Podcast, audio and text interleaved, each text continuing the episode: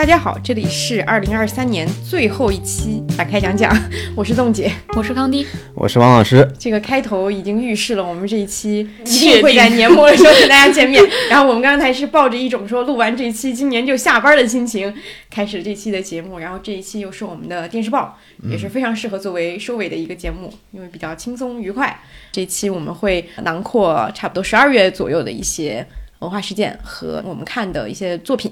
嗯，然后也会有小小的怎么说乐子，嗯，对，乐子，对，希望能制造一些乐子。好，我们依然会分为展开头条和展开内容，然后展开生活后面我们试图再加一个一小趴小小的联欢会，但是不确定能放出来，因为不知道效果怎么样。对，不好笑了我们就不放出来。对对对，好，那我们先从头条开始吧。头条我们可以先说一下一个事情，就是现在因为到了年底了嘛，然后有很多的程序都开始推他们的年终总结。我觉得好像每一年那个时间都很确定，就先是从那个音乐榜单开始，然后就会开始有人说根本没有人关心你的音乐榜单，然后就是像什么豆瓣啊会出出影音的这种嘛，后面还会有类似于外卖 app 什么航旅纵横类似这种，对，淘宝。小宇宙。哎，小宇宙今天出了这个榜单，小宇宙这个榜单还是郑重的感谢一下所有听众对于展开讲讲今年的支持。对，嗯，我看到那个年度播客选我们，我内心就是一种。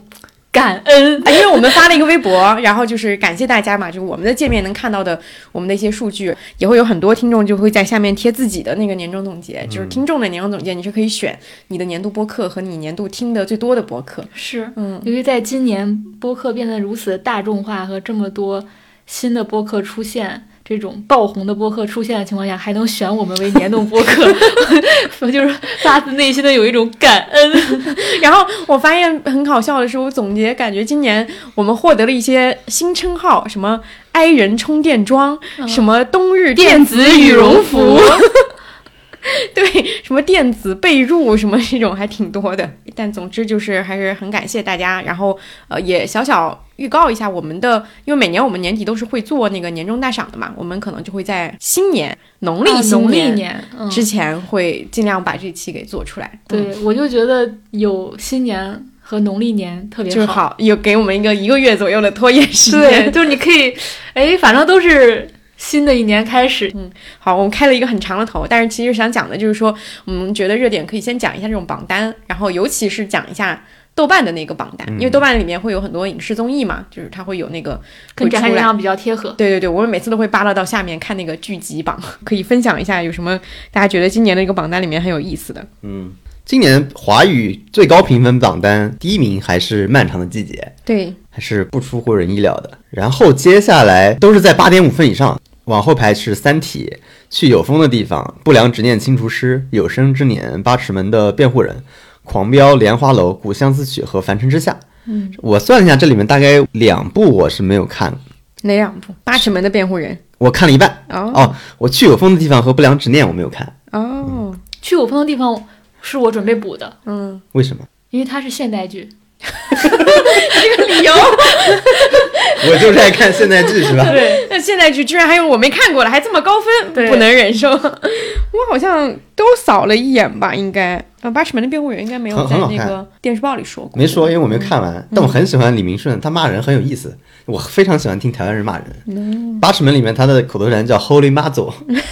原来他在那个。周渝民演的那个《逆局》里面，嗯，他也演个老警察，对他们骂人一说他妈的就很好笑，就不像在骂人，像在撒娇。华语这个榜单有一个补充信息，就是其实《漫长季节》在豆瓣上的打分人数已经超越《狂飙》了。哦，就是它现在是今年，甚至我觉得可能算历史以来都是国产剧里面评分人数非常非常高的，八十多万。嗯，所以它是口碑和。人群也是非常广的，然后英美剧这方面我们看的比较少，可能之前聊的就比较少。我们可只聊过《最后生还者》和《怒呛人生》，然后再看一下那个韩国剧集和今年真是一个韩剧的小年小年呀！唉，日剧、韩剧都是小年。对，嗯，就是韩剧毫无疑问的第一、二名都是《黑暗荣耀》，然后就是《超异能组》。基本上今年韩剧除了这两个以外，就没有什么大家都看过的爆款作品了。是，嗯，其他都是一些可能小众里面。比较有口碑的，然后今天我们后面还会聊一个也上了这个榜，但是是这个月刚出的一个韩剧，所以你能看到十二月初的韩剧都能上年终的榜单是一个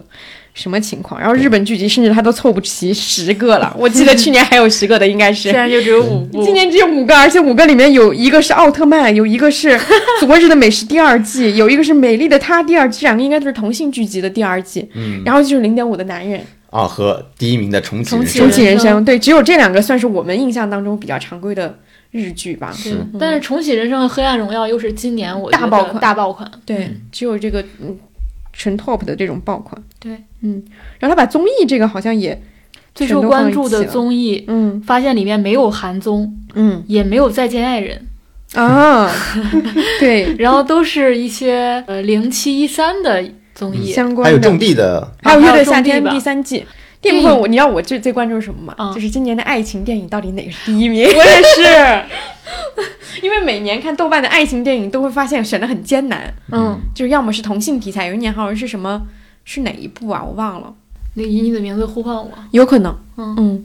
我也去重点关注了一下评分最高的爱情片，不是有五部嘛？第一部是老年人的爱情，我爱你；第二部是一个同性题材，嗯然后有三部异性恋。我已经觉得这个挺让我震惊的了，因为我会以为全是同性爱情，嗯结果是有三部异性恋。嗯但是三部异性恋呢，我去看了一下剧情简介，大概也都是遗憾错过青春年少的题材。对嗯，有过往人生嘛，我对们也是聊过的。然后下一个素汐，评分最高的韩国电影，对，我们也是专门聊过，跟大家分享一个特点。我们在年初的时候，就我们内部聊说，我们今年做做内容的一个目标，或者说是。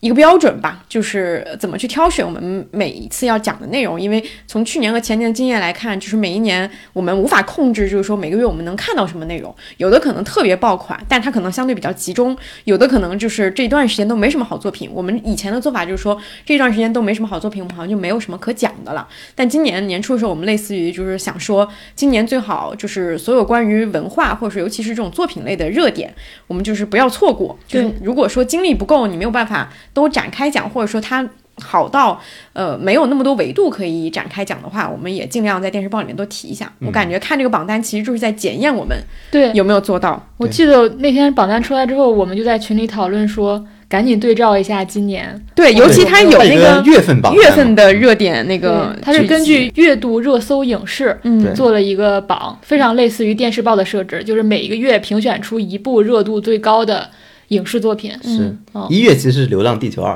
对，对。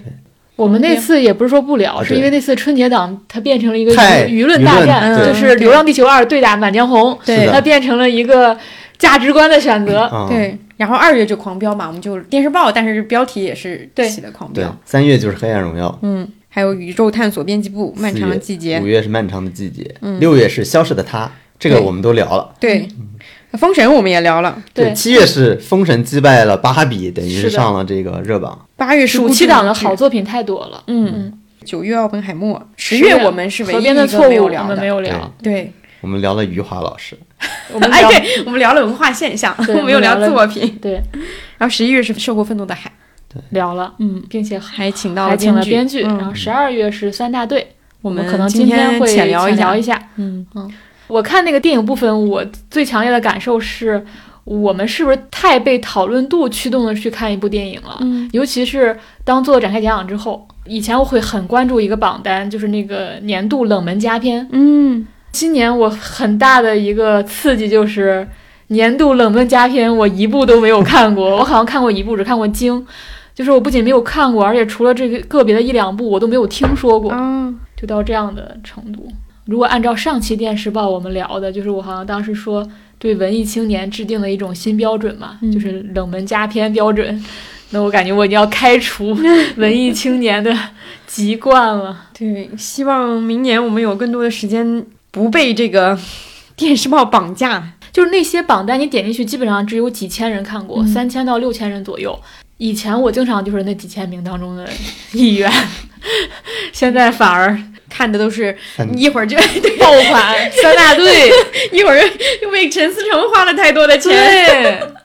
对，但我觉得这个可能也是明年看看是不是可以会调整的一个方向，因为我们其实很早开始就讲说，我们有时候电视报有一个问题是，大家都看了一些东西，其实我们反而没有动力去看，那勉强去看了以后跟大家讲，可能也讲不到那个点子上，就是大家想听的东西可能也不是这个，那我们可能是不是把精力就放在那些我们更有驱动力、自己想去看的内容，嗯哪怕这个内容是大家可能还没看过的，就当是安利一样的告诉大家，可能也可以。还有一个让我挺意外的是，二零二三评分最高的华语电影第三名是《椒麻堂会》，嗯，而且它的评分其实比前两部要高了，只是说他看过的人太少了，而且这部到现在是没有上映的嘛，嗯。它是各种在不同的城线下的渠市。道。对线下的渠道那种影迷巨头的方式去看的，到这样一个成绩，我觉得还挺让人意外的。就是它，我感觉出现在这榜单里，你会感觉很突兀，嗯因为一般来讲，这个榜单已经是一个相对比较兼具口味、流行，就是这样的一个东西了。嗯你就觉得这一部出现在那里，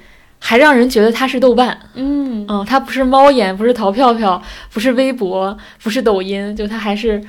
豆瓣的一个标志。就是这样一部，我们还是可以把它放到第三名这样一个位置。我也觉得大家如果可以去多关注这部电影，就有任何的线下观影的机会，一定不要放过。哪怕你在这个城市当中，你要驱车两三个小时，那也值得去看。嗯嗯，除了豆瓣做了一个影视相关的大赏的榜单，它还做了一个叫“乐子人影视大赏”。嗯，其实我特别喜欢那个榜单，因为我觉得今年其实看影视剧的一个关键词就是看个乐子。嗯，对，然后它里面有几个奖我觉得很有意思，一个是最具性张力，一个是最具性缩力。对性缩力也是今年的新词、啊。对对对对对，最近性缩力应该是刘宇宁是吧？一念念关关山山里面的刘宇宁。宁饰演的角色，然后他还里面有一个最虐场面，嗯，我很喜欢那个，里面他有提名了一些，向前走，别回头。对，漫长季节，往前走，别回头，嗯狂飙，你们猜啊是哪，个？理想之死。理想之死，漫长季节还有一个，傅卫军被抓，啊，然后封神，封神就是姬昌吃儿子嗯，姬昌吃儿子，嗯黑暗荣耀，春天来了再死。对，嗯，三体，物理学不存在 三体是叶文洁割绳子，啊，我以为会是那个。哪个？啊？按按钮，啊，嗯，重启人生，他在那个隧道前的那个嘛，嗯，就那个昂头的那张，哎经典截图的那个对安婷音，狂飙还有一个是除夕夜审讯，啊，吃饺子吃饺子。嗯，嗯，然后我爱你是他最后选择自己结束生命那一段，啊。就两个老老人。梁，家辉那个，对，梁家辉和叶童决定一起结束生命的那一段，还有《长相思》梅林虐杀，啊，梅林虐杀不是被大家骂的一个 节点吗？对嗯，我觉得其实他应该再增加一个奖项，就是最动人的名场面。哎，我觉得我们现在可以即时性的回答一下，如果让你现在回顾今年最动人的一个影视剧里的名场面，你会选择哪一幕？我会选《黑暗荣耀》里面那个大婶儿说涂口红的那个，哦，他最后那一幕，嗯。他在那个就是镜子面前涂口红哦。嗯。哦，我其实印象会比较深是文东文大火燃起来的时候，跟他妈说感谢你一直没有变，变。嗯。嗯，你们俩选的都《黑暗荣耀》，对我选的是芭比。嗯，就是芭比进入人类世界的时候，她坐在一个长椅上，哦她流下的那一滴泪，哦，就是有一个她眼部的特写，那一幕是比她很多很多，比如说什么选高跟鞋还是勃肯鞋，包括她跟那个老奶奶的对话，都更打动我的那、那一幕，就是她召唤出了人类的情感。但这么一看，确实是今年相对给我们正向反馈很多的是集中在上半年的比较多作品，嗯嗯对吧？包括《漫长季节》那个大雪，嗯，嗯，我也很喜对欢。对，我还觉得豆瓣影视榜它其实可以多一个，呃，它这次不是有一个年度影视关键词嘛，那个也蛮好玩的，嗯比如类似于山东，咱们仨把日子过好比什么都强。对哎，它为什么我就记得这一句？还有对，还有为什么我只记得燃冬呢？还有商务英语，啊，商务英语。嗯，然后其实它可以稍微总结一下二零二三的影视现象，嗯，嗯，没关系，我们放到我们我们大赏里们来总结。比如说古偶剧嗯。是一个现象，乐子剧，还有让女性意识倒退三十年剧，哎，这个以爱为名，以爱为营，以爱那个人间烟火，对，让女性意识倒退三十年。这不哎，这不就是那个吗？就是之前说什么科幻片把那个中国科幻的门打开，然后上海堡垒把门关上，就类似这种是吧？还有那个我们今天在录制之前，我们还集体观看 B 站上。B 站上的一个评 UP 主做的，评奖，嗯。二零二三演技大赏，烂的花样百出，明年可别再这么演了。对这个视频很推荐大家去看一看。这个是我最喜欢的榜单。对，到目前为止真的很好笑，就看完以后你一边大笑一边心想说，这个内娱啊还是抬走吧。我看第一遍的时候我是恨得牙痒痒，今天跟你们一起看才觉得很快乐。第一遍的时候是恨，为什么？对，为什么我就只配看这种东西，对，为什么这些人还能有工作？而且还赚了挺多？好吧，也欢迎大家给我们推荐一些你们觉得很有意思的年终总结或者榜单。或者告诉我们你今年最动人的影视剧的名场面吧。嗯嗯，好。然后展开头条部分，我们还想聊一个，也是这个月的热点事件，是董宇辉的事件。这个事件让小康连续看了两天罗永浩的直播。对，这个事件里，我觉得是最值得看的就是罗永浩老师的分析。对，教育打工人，嗯，这个事儿我觉得它有好几个层面。就首先是是董宇辉，他算是今年最能激起最大公约数的一种情绪嘛，因为他可以作为打工人，可以作为职场人，同时还可以作为老实人，还是个男人。哎，对他是不是能够激起？最广泛的共鸣他又是一个可以说是寒门贵子这样一个形象，我们几千年来流动在我们血 脉当中的，我就是珍稀物种，寒门贵子。虽然他这件事情不太需要性别视角，但我真的忍不住想，就是如果是一个女性，她能够在舆论上获得这么多的，就是所有人都把她当成金子一样，像四面八方而来的这种这种守护，我觉得很难有，点想象不出来，有点想象不出来。对对对对嗯，然后包括这个。他有点像我们村儿出的那个大学生，在城市里被人给欺负了，怎么能这样呢？我们乡亲们可不能容忍这帮这帮人欺负我们那些歹毒的城里人，就这种感觉，对吧？嗯，其实我觉得这个事儿，我从另一个角度，我还挺喜欢它出现在热搜上的。嗯就因为我们今年的大部分时间，你看热搜的时候，你会觉得这个世界上只活着明星和偶像，嗯就是好像不存在其他人。但是董宇辉那一周同时上热搜的还有董明珠和孟雨桐然后还有罗永浩。然后你同时觉得这个世界上哦，原来不只有娱乐八卦，然后也可以有职场八卦。因为大家平时一直在讨论公司啊、职场啊、打工人，但是他以前出现的话题都是过劳死，或者是被压榨，或者是道德与法相关的问题。他很少有关于真正是这个公司内部的很多问题。这个事情明明是他本来是一个公司内部的很多，不管是商业战略上的问题，还是说职场斗争的问题。他有一种把那个帘幕他把拉到前台了，本来这就是在后台发生的行为嘛。对，嗯，他直接推到了台前。这就是我为什么最开始跟你说，我觉得东方甄选给我感觉就是这公司只有五个人，就是东方小孙小编、小小编编，那么那个董宇辉和俞敏洪，对 对，就是这种感觉。它引发了很多这种讨论，我觉得是不光是董宇辉个人的问题，它有很多延伸的讨论价值。就比如说，我觉得现在可能接下来职场当中可能多一重矛盾，就是网红和一个平台之间的这个矛盾。嗯，那它必须要作为一个新的考虑因素了，等于说是它有了一个新的规则建立了，那我们随之应该调整。但从这件事情当中，你就会发现，就是商业模式在创新，但是管理模式似乎没有，没有，嗯所以才会爆发出这样一个矛盾嘛。我甚至在想说，这个会不会将来很多公司都会面临这样的问题？因为尤其是内容公司，因为东方甄选它除了是一个电商公司，它还是同时作为一家内容公司和网红 MCN 公司嘛。尽管它不愿意当后两者这两个公司，它只愿意当一个就是电商公司，那样是估值是更高的嘛。但是你不得不面对一个问题，就是直播这种形式，它高度依赖于这个主播的表现能力。那这个主播的表现能力就决定了他会是一个网红。李子柒到现在还没复播呢。对啊，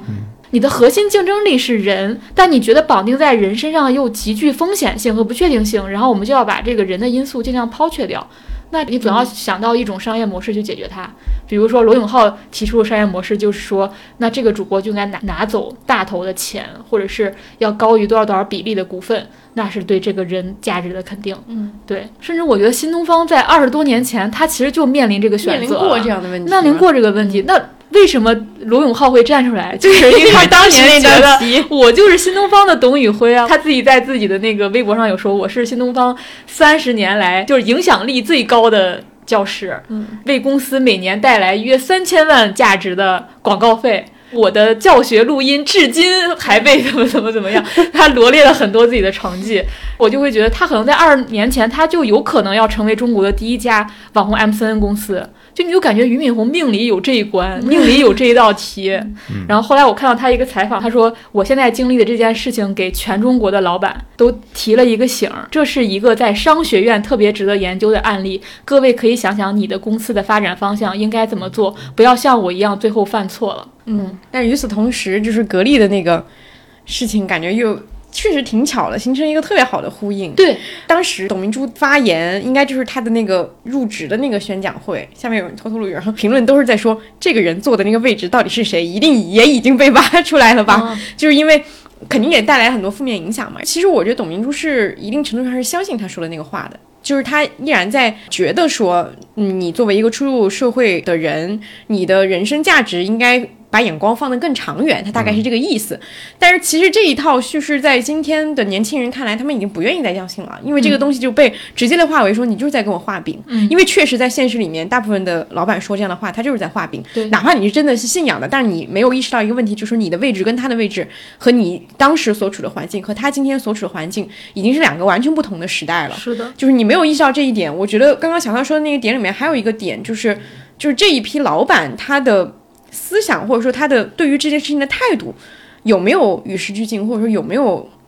更新，这个点非常重要。如果你没有，更新更新的只是你的一些什么管理啊，或者说是一些商业模式什么那些东西。嗯，我觉得这个最终还是会很快会暴露出来的。对，因为像这个问题，前两年可能我们聊到的就类似于是什么整顿职场，嗯，就这种话嘛。我觉得很多事情的起初都是从一个网络热梗开始的。嗯，就这个梗出来以后，大家开始是觉得说，哎，这是一个普通的现象，还是一个小型的东西？但一定会发展发展成为一个重大事件。就这个重大事件，其实在当初就已经埋下这个影子了。嗯，对，包括你能在很多地方看到他们对这。这个时代的一种迟缓或者是拒绝，就比如说这个事儿刚爆发的时候，不管是俞敏洪还是东方小孙，都说他们拒绝，不是拒绝，是抵制饭圈，抵制饭圈文化。哎，这个这个词我也觉得很有意思，就是好像现在觉得说确实会有这个现象啊，就是说所谓的饭圈化的这个现象。但我觉得一旦你把所有事情都归结于饭圈，好像你又立于一个不败之地。我觉得可能也不完全是全貌，因为现在确实有一个情况是，你面对网络的舆论，你其实很难分清楚到底是什么样的东西导致了这一切。但是当你不能理解的时候，你找一个比较简单的逻辑去给它归因，我觉得不是一个好的方式。嗯，我老想起一句话，是我之前采访一个，也是一个流行文化现象，他就说。你甭管你是个多特殊的人，比如说我不是传统的明星，不是偶像。他说你甭管你多特殊，你也甭管你自己乐不乐意。他说只要你有流量，你就是踏入饭圈了。嗯，我其实觉得这个逻辑是很对的，就是你不能我只要流量，我不同时抵制饭圈文化。嗯，我觉得这个起码在这个时代当中是很难分开的。你可以有这个意愿，但是你本质上抵挡不了。对，嗯，我就一直在看罗永浩的直播。不知道大家有没有看过里面一个很精彩的 cut 铁公鸡和马屁精的故事，推荐大家去看看这个 cut。很多人最近都在用一个梗说，我想留到春晚那天再看。你真的可以春晚那天打开看一看，然后你也可以观察观察他在讲这个故事的时候，旁边的这个助播老师状态，他的反应是吧？他的反应。我看罗永浩直播的时候，他其实是跟朱萧木一起搭档嘛，就是他一直在要讲这个事儿，但其实他还要卖货。他把那个货可能，比如说三十秒讲完，然后马上开始讲这个事儿，然后那个助播还要硬转，比如说他马上要卖消毒液，他就说董宇辉这个事儿啊，就像职场消毒液。说到消毒液，我就想到咱们这款滴露，这个也让我挺稀奇的。就是现在在发生这样的舆论现象的时候，其实大家甚至不需要在微博上回应了，就是我立刻开个直播，我还一边卖货。大家又因为老罗仗义直言，然后在这在这拼命下单，然后那天的播放量，然后成交量都非常非常高，这不相当于你看一个个人解说，然后它中间中插个广告。因为现在 UP 主你们要经常看，UP 主经常用那话叫“正好”，拼多多开始，然后前面一点都不正好，非常不正好。那咱一会儿也来一个。还有一个让我自己挺有启发的观点是，因为很多人说董宇辉应该对新东方有知遇之恩嘛，就是因为有东方甄选这个平台，所以他才被大家认识了。然后罗永浩就写了一段说，对私营公司要不要有感恩之心，要不要有报恩这种心态。啊，我觉得那一段写的特别好，我就不在这里念了，我也不太敢念，给大家可以搜出来看看。我觉得我们工作伦理没有更新上，就是就是打工人伦理没有对打工更新上人。伦理没有更新，还停留在那个上个时代那种我的厂是我的家。啊，现在的心态就是这个班儿我就上到这儿了，今天我就上到这儿了。看到这个事儿，我觉得很有意思的地方是我想到奉俊昊的那个寄生虫的电影。因为奉俊昊在他的电影里面非常喜欢区分底层和最底层的概念，在《寄生虫》里面，他其实就区分的是半地下室和地下室的概念，因为他们里面有两个家庭，就男主角他们家其实住的是半地下室，然后还有一家其实是住的地下室嘛。我后来想，这个半地下室就是留给我们大多数人的心理上的位置，就是我们其实没有办法想象我们是住在地下室的那个人，所以我觉得这个事件中，大多数人带入是董宇辉的角色，而没有人带入那个小编的角色。在我理解，或者在我们的传统的对于阶级的分类里面，那小编其实才是真正的底层，才是真正的打工人，才是真正的无产阶级。但是其实你发现没有人愿意带入他的角色，是因为没有人相信或者没有人想相信我是要住到地下室的。这就是一个我觉得是心理上的一种宽慰吧。我作为住半地下室的人，我是不可能住到地下室的。如果我住到地下室，那些人一定他有自己的缘由，比如他很懒，或者他有各种各样的问题，我必须这样想，这样想我才能在这样的一个时代里面活下去。我当时是想的这个，啊我非常想把那个寄生虫再看一遍。然后今天发生了突发事件又让《寄生虫》登上了豆瓣热榜的第一名。对，一会儿我们后面的聊到的内容可能也会再涉及就是观众心态这个问题，嗯我觉得还是挺有意思的。好，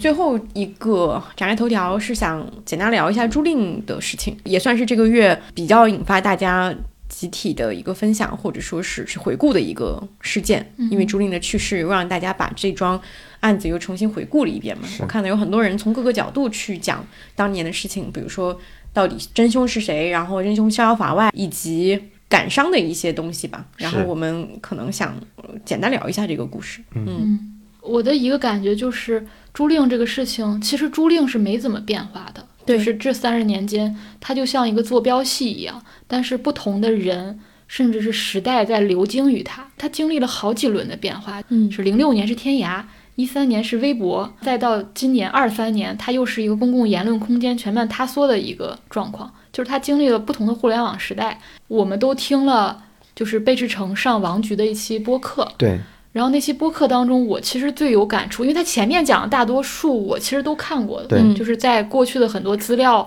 里或者采访当中都听贝志成讲过，但我印象最深的是他最后讲七零一代的登场和落幕。我听那段的时候，我是特别伤感，因为零六年那个时候，他们那时候三十岁左右，三十刚刚多岁，事业有成，刚刚事业有成，他们是有一种要大闹闹一闹，然后要反抗。到了一三年的时候，他们已经可能四十岁了。那个时候，他们更多的是要同情，然后要捍卫这个社会的正义。那到了如今，他们都五十岁了，这一刻的情绪变成了悲伤和纪念。嗯，嗯，觉得他们即将退出历史舞台了。对，就其你发现历史其实不在自己的掌控中。我原来觉得我什么都可以做，我可以推动这个社会的进步，我可以探究事实和真相，但其实你会发现这些到最终都很难做到。嗯，后来我今天就看那个旧闻评论，他不是观察舆论的嘛，然后他写了一篇，也是针对这个事情的一个分析，里面也有一段跟我们刚才讲那个很像，但他是说说这个话更伤感。他说，构成朱令案讨论主力的是七零后和八零后，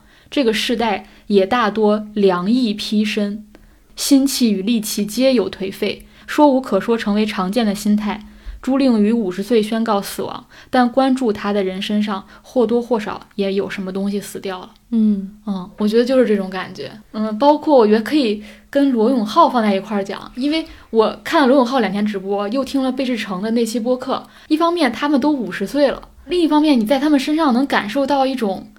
不合时宜的锋芒。嗯包括听他们讲话，你就会觉得里面就是可以如此的不正确，然后如此的落人把柄，如此为所欲为。就即使他们以一个五十岁的人的状态在讲话，他依然让我觉得好大胆呀！因为在我们现在这个时代，你可能暴露的过多，你会让自己处在一个被强烈审判的位置嘛。而那个强烈被审判是你很难承受的，作为人。嗯所以你大多数我们都会收敛自己，然后都会变得谨小慎微。但是他们这些七零后身上就是有那种锋芒感，那种锋芒可能是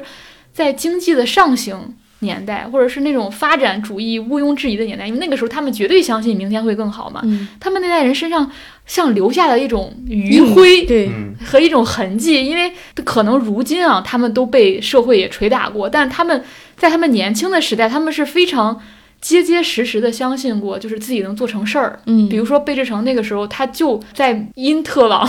这个还没有怎么被广泛接受的时候，他就敢去全世界去搜罗信息、去求助。就是你那个时候，你很相信你能办到这些事情。我觉得这个东西还是很给了他们就那个底色，我觉得会不一样吧。嗯现在你觉得他们身上还是有一种诙谐的底气，然后还是有一种很彪悍的心态。嗯对，这个感受是我当时看金马奖的短片，我产我也是，生的这个感受。嗯嗯我记得那个短片第一句，他其实用了毕赣在《地球最后夜晚》一句话，他说：“电影和记忆最大的区别是，电影肯定是假的，但记忆分不出真假。”然后我看完那个片子的感受就是，你能感觉到那些大家一起在看电影的日子里边，有的人还在，有的人离开了。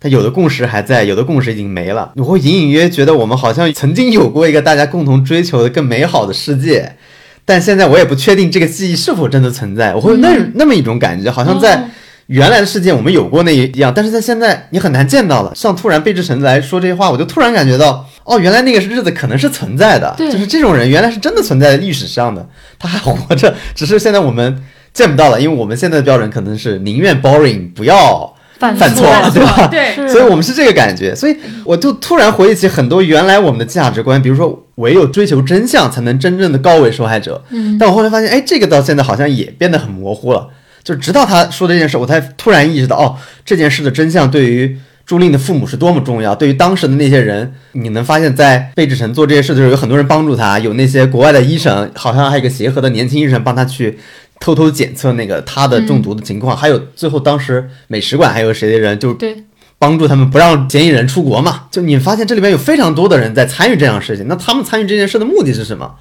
我能回想出一系列好像都是很古早之前的事儿。你从正义感到对真相的追求，对于给予受害者家人最后的宽慰的这一点上，哦，都是很久没有感受到了。对，总之很强烈的感受就是“时代余晖”这四个字。嗯嗯刚刚在听你们说的时候，我最近老想起一句话，就是我忘了在哪儿看到了，类似于就是说，人在幸福这种状态里面的时候，其实你是完全意识不到的，你是在过了很久之后，你嗯回去看了以后，你才发现，哦，原来我当时那个状态是是还挺幸福、挺快乐的那个感觉。我觉得那个年代的生活过的人，可能其实就是那个感觉。你身处其中的时候，完全没有意识到这个事情会有什么样的特别之处。嗯，但你当过了时间以后，你回顾去看，我发现我当年实在是太充沛了吧，有那种感觉。嗯，嗯，但是整个的这个发言，我就是有一种我们也很苍老的感觉。对真的真的，我们但是真的我我今天看，本来我们把那个头条里面会写金马奖的，但是后来觉得确实只有感慨性的话嘛。就是我当时列金马奖的时候，我一个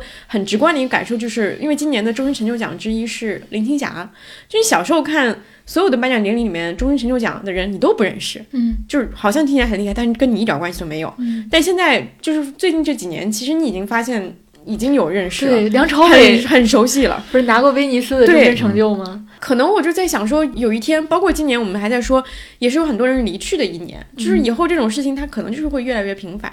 嗯，嗯，这个是没有办法抗拒的一件事情。比如说，经常很多人去世的时候，大家都会觉得一个时代结束了什么的。我记得这种感慨最多的其实是金庸那一年的时候，哦当时是还挺明显的，嗯，但到现在我感觉大家已经有点麻了。对，其实我反而在朱令这个事情上，这种感受挺强烈的，因为我也采访过很多七零年代的。创作者啊，或者是表达者，他们还挺有整体性特征的，就他们很乐意把自己和大时代绑定在一起，然后他们非常关心个人和时代的关系，非常有强烈的社会责任感。嗯嗯，那一代非常强烈的这种集体意识，登场和落幕可能确实是一个这个事情当中我们比较强烈的感受吧。嗯贝志成那个采访当中，另外一个印象深刻，其实是他描述那个集体的那那一段儿，啊，包括说有一些同学跟他说的话，比如朱令因为孤僻所以被人投毒，包括当年出了这个案子，所以导致我们班评不上班集体，以及先进班集体，先进班集体，以及不是要找他们翻译那些国外的信件吗？然后他们说正好是五一假期，他们我们定好了要出去玩儿。我听到那儿的时候，是我最就比如说那个东西，那个更大的那个势力，我们是抵抗不了的。但是这个部分就是纯粹的恶，纯粹的那种精明冷漠的那种集体，就是我作为一个非常痛恨集体的人，我那天真的太愤怒了，就听到他讲这一部分的时候，这两点吧，是我听那个播客感受最深的。嗯。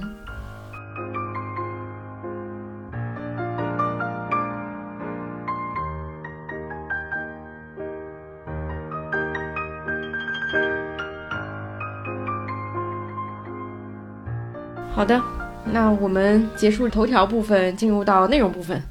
啊，希望内容能够稍微昂扬一点。不会好像也不会。好，我们先讲个电影吧，只有一个豆瓣榜单里面十二月的热点内容就三大队。三大队因为这个月很神奇的是，它同时上了电影版跟电视剧版。嗯小康可以先聊一下电影的这个部分。嗯，嗯，应该很多人很喜欢这部电影，因为它是十二月的豆瓣的这个热度榜第一，然后现在评分也七七点九，九，而且是上了那个今年国产电影的榜单了。对嗯前十名。嗯但是我不是很喜欢这部电影。其实我会觉得它应该围绕着主线故事进行展开，就是一个人十年间孤独追凶的故事。你其实应该展现的是这十年间他的孤独，他的肉体经受怎样的折磨，他的精神经受了怎样的折磨。所以对我而言，这个电影最好看的是最后二十分钟，因为最后二十分钟的时候，他去除掉了所有的支线，是他唯一一个孤军奋战的那个阶段。这个故事的真实原型，它也是一个十年间孤独追凶的这么一个故事。当然，到了电影的部分，它加了很多兄弟线、离婚线、父女线，你都知道说加这些线的目的是什么？比如说突出男性的友谊的部分，然后包括讲他的家庭的部分，其实是想要去展现他的内心。但其实我会觉得这个故事当中，我真的非常好奇，一个人孤独追凶十年，他那些时间他是怎么度过的？因为他不可能每分每秒都在追凶，他一定有个人的部分。那那些一个人的夜晚他是怎么度过的？因为加了这些兄弟的线嘛，后面就变成一个有点像走马观花似的，因为他去了很多城市嘛，那他走一站就会少一个人，走一站就少一个人，就有一个兄弟会离开他。其实这是很套路化的编剧方式，就是段落式的嘛。这个我们在长沙，比如说四个人，我瞎说，然后到了武汉，我变成三个人了，再到一个云南，我们变成两个人了。就是它变成这样一一个间奏的方式，然后它里面还因为有这样的一个兄弟结盟，它会有很多，比如说一些高潮的戏份都是放在跟兄弟情相关的，比如说坟前结盟、酒醉唱歌，我确实是很难，因为这些戏当中他的煽情程度比较强烈，然后视听语言又比较粗糙，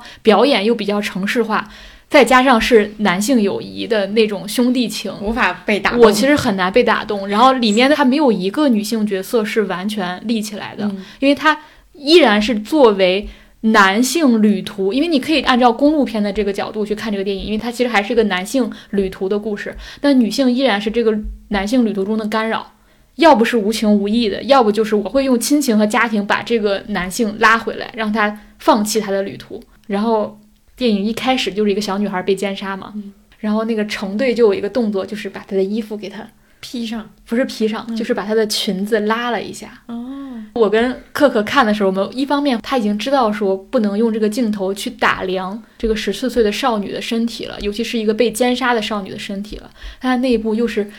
拉一下她的裙子，然后展现这个男性是想要去关怀她，但你想要去关怀她，那你就不要拍，你同时又拍了嗯。她的衣衫不整，嗯，你明白我的意思吗？嗯就是他？一方面想欲盖弥彰，就是我知道我不应该去凝视他，但是我为了展现我的一我的种关怀。类型我的的男士的关怀，哎，我觉得这种东西好像体现在非常多的剧和电影里边儿。嗯就比如说现在男导演其实他有一点女性意识了，嗯，然后他想做一些这些东西，但他好像就经常这么做。对，但我想不出来例子，但是你是这么一说，我感觉很多里边是有这样的东西的，嗯，他就会做一些调整，但他没意识到那个调整其实也是一种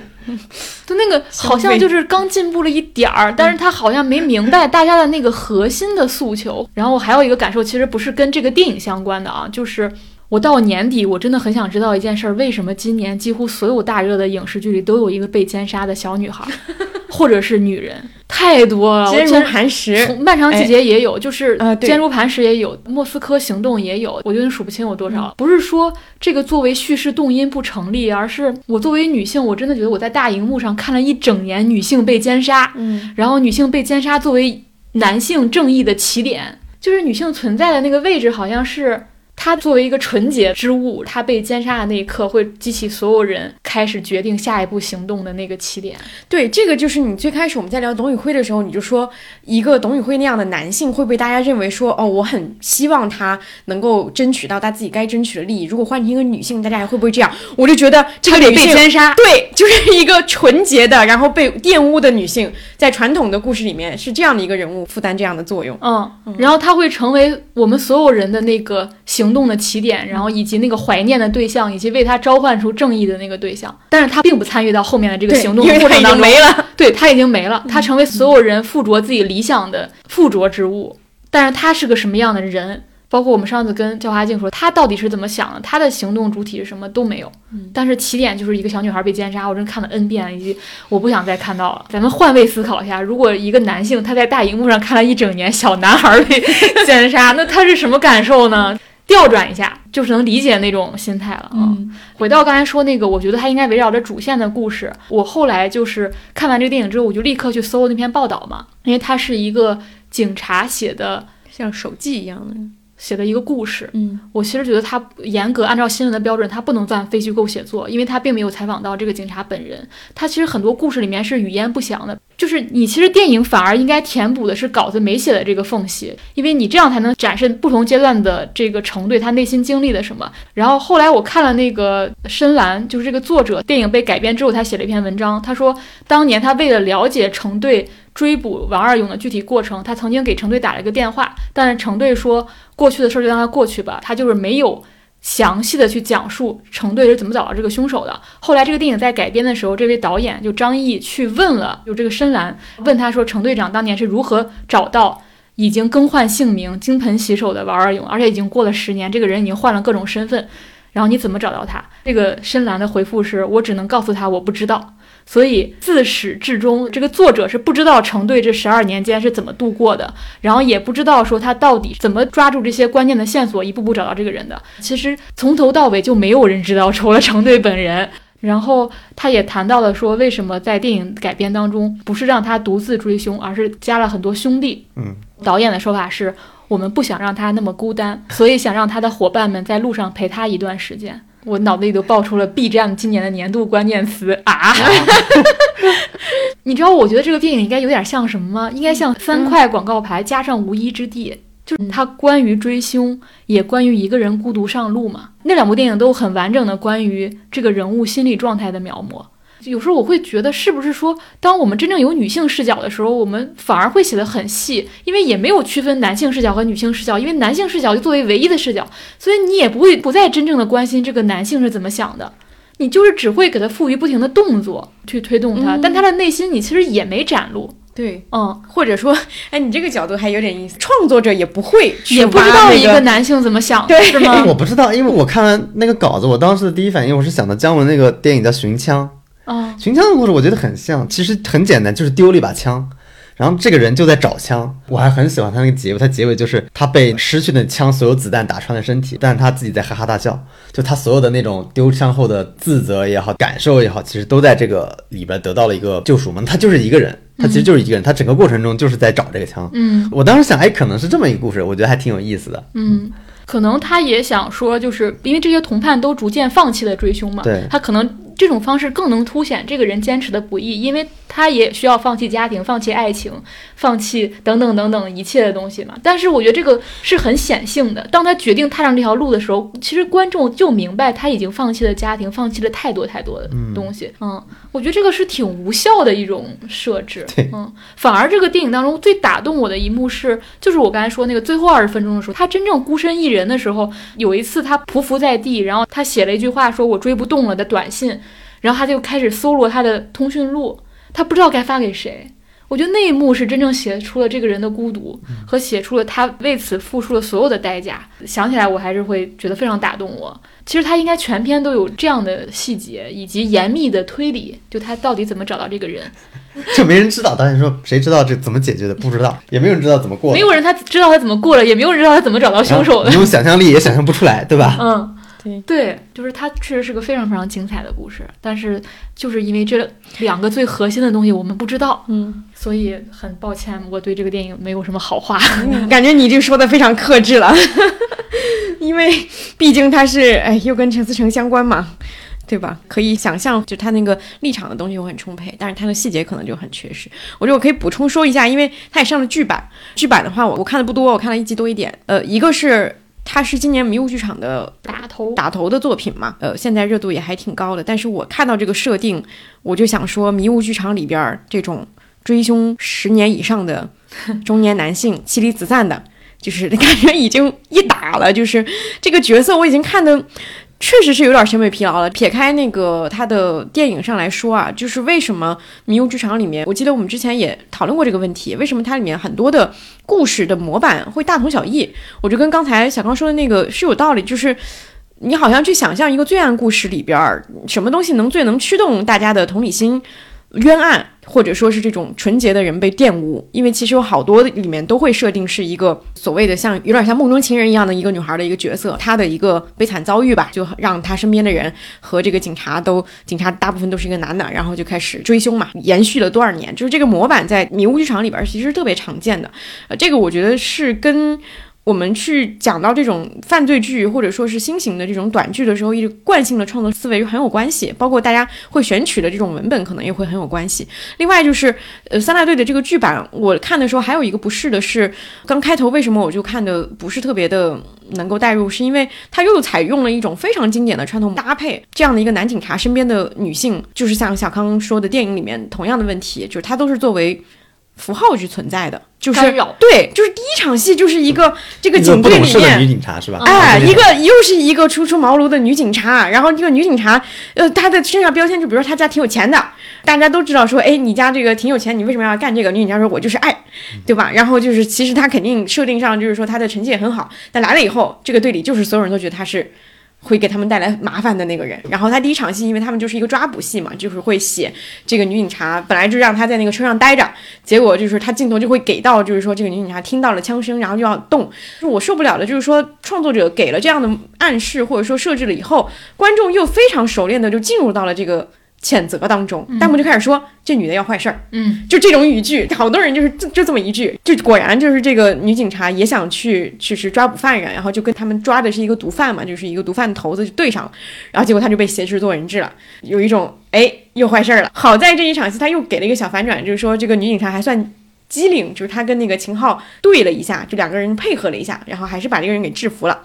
弹幕就说这个女的还算机灵，但是结果下一场戏又是秦昊回到警局的时候，就会跟他的上司就是说能不能把这个女孩调离我的队伍。这个上司还会说你怎么看不起女同志？他就说哎呀没有，就是我们这个一帮大老爷们儿对吧？哎这个干活太糙了，呃有点什么闪失担待不起。你能感受到这种很强烈的，我相信可能也带一点创作者意志吧。他会觉得说不是看不起你，而是我们认为男女应该各有分工。我有点受不了，在类型剧里面，男性永远是作为那个我更执着，或者说是我更有韧劲儿，我更有经验，而女性永远都是作为一个初出茅庐的，然后配合型的。当然，她可能会附带另外一些善良的特质，就比如说像是比较坚持、比较真诚、比较纯真这种形象。但是就是这个套路，我也现在是一点看不了了。然后以及剧版里面，像刚刚小康说到说电影版它有拍小女孩的那个画面。剧版里面是更过分的一些直接的描写，就比如说他开头的那一场，他就会拍一个兄弟俩在路上干掉了一对情侣吧，他就会拍那个情侣穿的是黑色的网袜，你懂吧？就是就是有很多的性暗示符号，对，有很多这样的符号，包括那个小女孩的那个场面，我看到有一场就是那个犯罪嫌疑人就会摸着她的腿，就是你那个视角就是从她的腿往上拍的，还有说哎这个女孩的腿真白什么的，反正。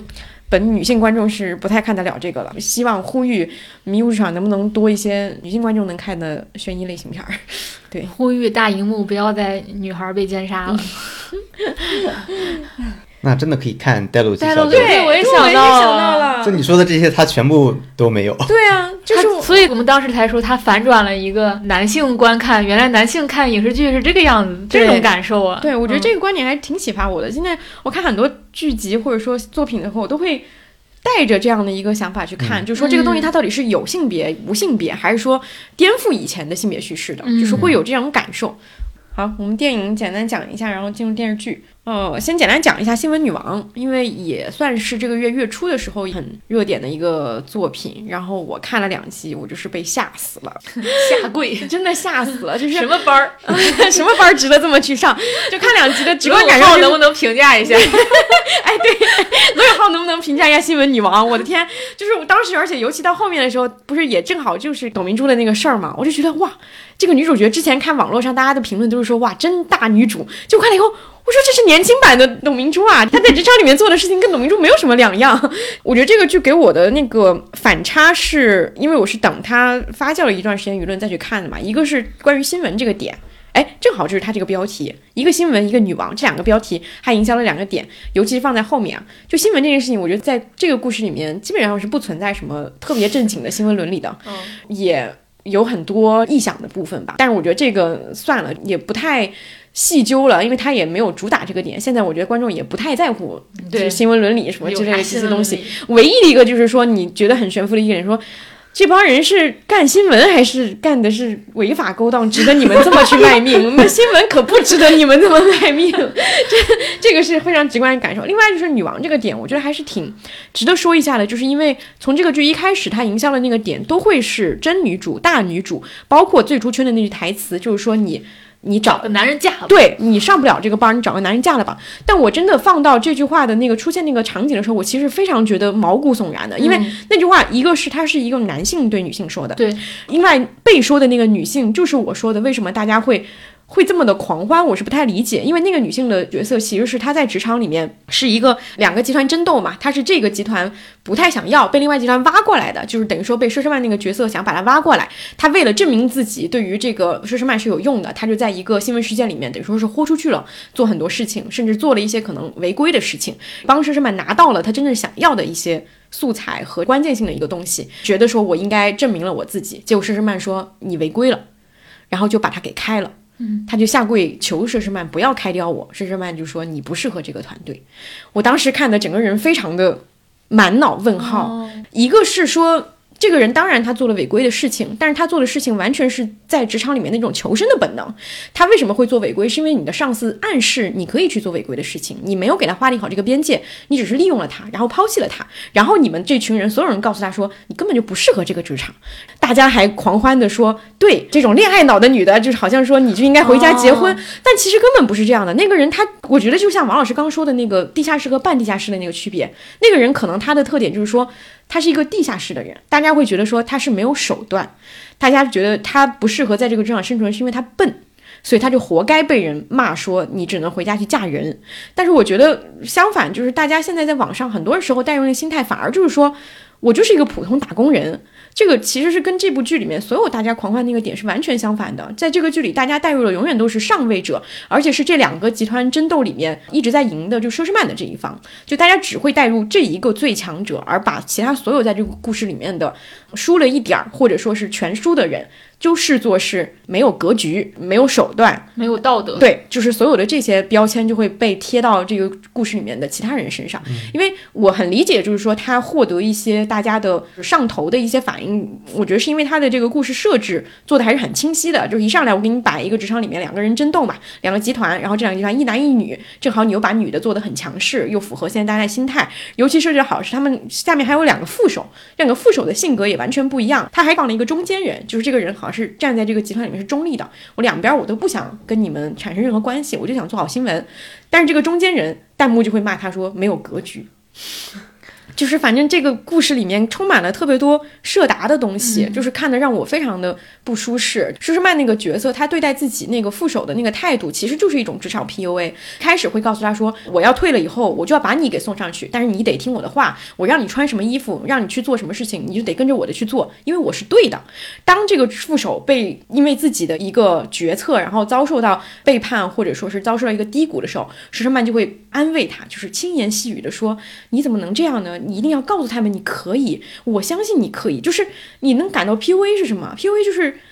把你陷入一个其他人都孤立你的时候，我给你一个温暖的东西的那个状态。所以那一幕我真的是看的这个剧看的我很多时候就是坐立难安，不寒而栗。我对他的类型上的爆火没有什么意见，但是我对他宣传所谓的大女主和职场人的这种所谓圣经什么这个，我觉得是很有问题的。真的应该让罗永浩看看这个，好吓人啊！但是我理解，就是说他在 TVB 会成立的原因，也是因为说大家看这个剧的时候是带着一种。离地心态去看的，就是你去带入呃 TVB 哎宫心计，或者说是它确实很像一个对职场宫斗的概念，就是我不是上班啊，我这是活命啊，我在这个宫里要活下去，我就得下跪，对吧？就是这种心态的话，那好像带入 TVB 又跟大家的那个滤镜和一些传统认知比较吻合，所以能够带有比较抛弃现实逻辑的方式去看。因为我记得他这个剧到后期的时候也出了一个词条，就是说。我代入不了这个剧的理由，就是好像感觉就是大家看了二十多集回过味儿来了。哎呀，这个职场里的小编竟是我，就是那种感觉。但我有一种感觉是，大家会如果一个人绝对够狠，嗯，大家就会被他 PUA 成对功。对对对对，就像我们当时看那个《庆余年》的时候，就是面对庆帝，又会乖乖的俯首。哎，是的，我觉得这个不知道是不是国人观剧的一个强烈心态，就是大家还是很愿意被强者俘虏的。嗯，好，我们再聊一个国产剧，就是《明龙少年》。荣登小康今年那个国产剧排行的前三名了，有最近这最近些又不行了最近又不太行了。我那个榜单实时更新，就跟豆瓣那个实时热度一样。嗯我一开始觉得很惊艳，就是他拍原生家庭那一块儿，我觉得很惊艳。尤其几个场景，比如说李然他父亲去世的时候，在葬礼上，他弄了一个小机器人赛博磕头，嗯，然后他呈现陈雨珊家庭状况的时候，他其实是在他母亲的婚礼上呈现的。对。就你看他时间非常短，但是他在很短的时间内把这几个角色面临的家庭困境和他们的状态都勾勒出来了。我觉得这个能力太强了，很少在电视剧里面能能看到这么高效率的勾勒。就宇阳是给我最大冲击的，我我最害怕就是他的那个场景。嗯，就是他妈是食堂的打菜阿姨，因为为了帮助他学习嘛，他妈只要是宇阳去哪，他妈就跟着去哪。他当着全校所有人的面让他插队，哇，我真的受不了。他说洋洋，然后他 然后要给他弄一堆肉，对，然后他就直接插到了最前面。其实就各种各样的这样环境。后来他去宿舍里边还念那个羞耻的英文单词，嗯，哇，那个写的太好了。我觉得写的太好了，包括江晴朗和边晓晓的那个状态的呈现。边晓晓其实是一个讨好型人格嘛，对他暂住在他姑妈家，那个鱼、哦那些脏的东西，他主动去做，哇，那些我觉得效率又高，然后写的非常出色。我当时是被这个吸引的。还有沈耀，沈耀我很喜欢那个细节是，他妈妈带他去抓小三，哎，对我也喜欢那场戏，哦。那个好好变态，好刺激，好准确。就表现了一个家长是如何控制你家小孩的。对，他的控制也不是说明面上的打或者是骂了，就是你能发现，在一个对有钱人的家庭，他其实是另一种控制嗯他就说你去敲敲他们的门，然后回来说那个女的大概多大？他说二十五。他说嗯，不过我问过物业了，这个房子是他租的，不是他买的。就是他所有的这些细节里面台词什么都给的很到位。嗯后来他过了一集，然后才他是切小。切小，对他其那个实没有敲那个门，对他就在门口拔扒那个高跟高跟鞋哇，嗯我觉得这个太妙了。嗯，是。对我就总体说一下吧，就是我对这个剧整体的感觉，就是像刚刚我们列举了很多这里面很妙的一些细节和单场戏，高效叙事，对，然后它的嗯准确度是很高的，以及包括说我看这个戏，我最开始被吸引的另外一个点就是，我觉得它的视听语言很新，在国产剧里面是很新的，因为这个导演是《警察荣誉》的导演嘛，但是在《警察荣誉》里面，当时就已经觉得他叙事效率或者说整个在那个呃八里河派出所里面的转场啊等等都很有意思，但他在《明龙少年》里面很明显的采用视听语言，给这个戏加了很多很新颖的东西，比如说像每一集的那个开头，它其实都会有一个一两分钟的一个小短片，它是跟这一集的某一个人物相关的一个前史这样一个小篇章，然后它的拍摄风格也会不一样，有的时候它可能会有那种 KTV 式的、舞台剧式的各种各样的画风去展现这个故事。另外就是他在正片里面也会有一些，比如说他们有一集是一个老师在那儿像题库一样讲题，他的背后就会出现那个题库的那个哦，扫过去的那一场戏，然后还有他们在那儿用那个树去背那个树状图，拉。远以后，树就真的变成了一个树状图，嗯就有点像 PPT 的动画的那种感觉。因为这个我其实是在国产剧里面见的比较少的，韩剧里面特别多，而且用的特别好。我觉得这些方式它不是一个偷懒，它反而是帮助大家你增加你这个画面的信息量嘛，更现代或者说是更流畅的去把这个事情讲得更好。我觉得这个是有意思的。然后在这个片子里面是使用了非常多的，我觉得能看到说导演的叙事技巧很好。另外一个，它里面其实融合了非常多很新的学生的学习状态，比如说现在。就是学生都要用手机带进学校，那怎么解决这个问题，对吧？包括说网课啊，包括说学生直播自己学习呀，等等，很新的、很落地的，我们所已经不太了解的现在高中生的生活状态，他肯定是有做很详尽的去了解，而且用很好的方式去编织进了这个故事里的。我觉得这些都是这个故事很特别的一个地方。就今年我们看国产剧，其实有很多国产剧，它可能整体来讲不会说是一个。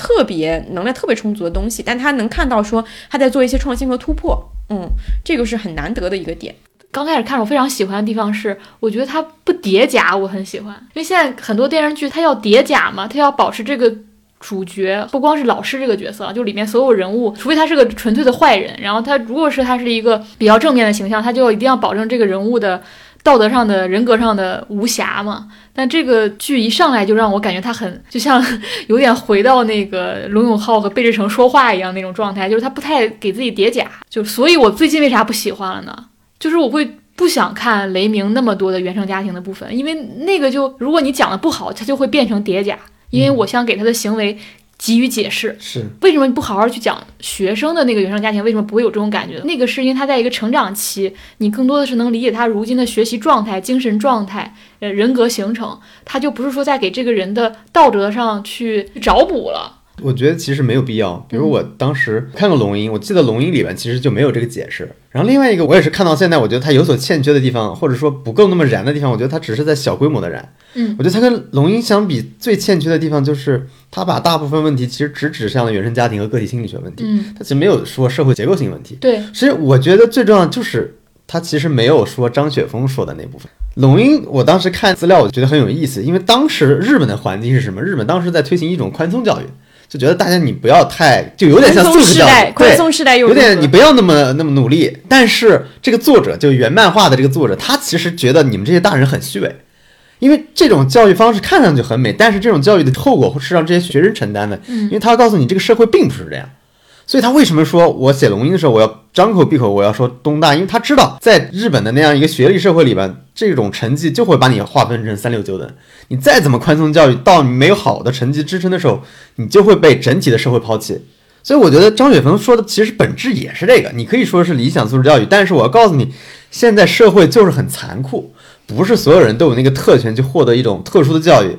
你没有那个特权，你就要走一条最残酷、最严酷的路。你要明白你的代价是什么，自己是不是要接受这个代价，在这个过程中付出多少的努力，多少的否定我自己的感受，多少的残酷的事情。我觉得这个就是龙吟之所以足够燃的一个过程，就是我们知道了。这个社会有多么的严酷，我们为了这个严酷，我们舍弃掉自己多珍贵的东西，我们来换取这样一种人生。我觉得带有是一种怒气在里边的，他的怒气其实是对整个社会的一种结构性的表达。这部剧里面现在就缺这个，他落的点都落得非常非常小，但他做的很好。但我觉得就是不知道什么原因啊，但也可能就是客观现实没有办法做到这个指向的问题。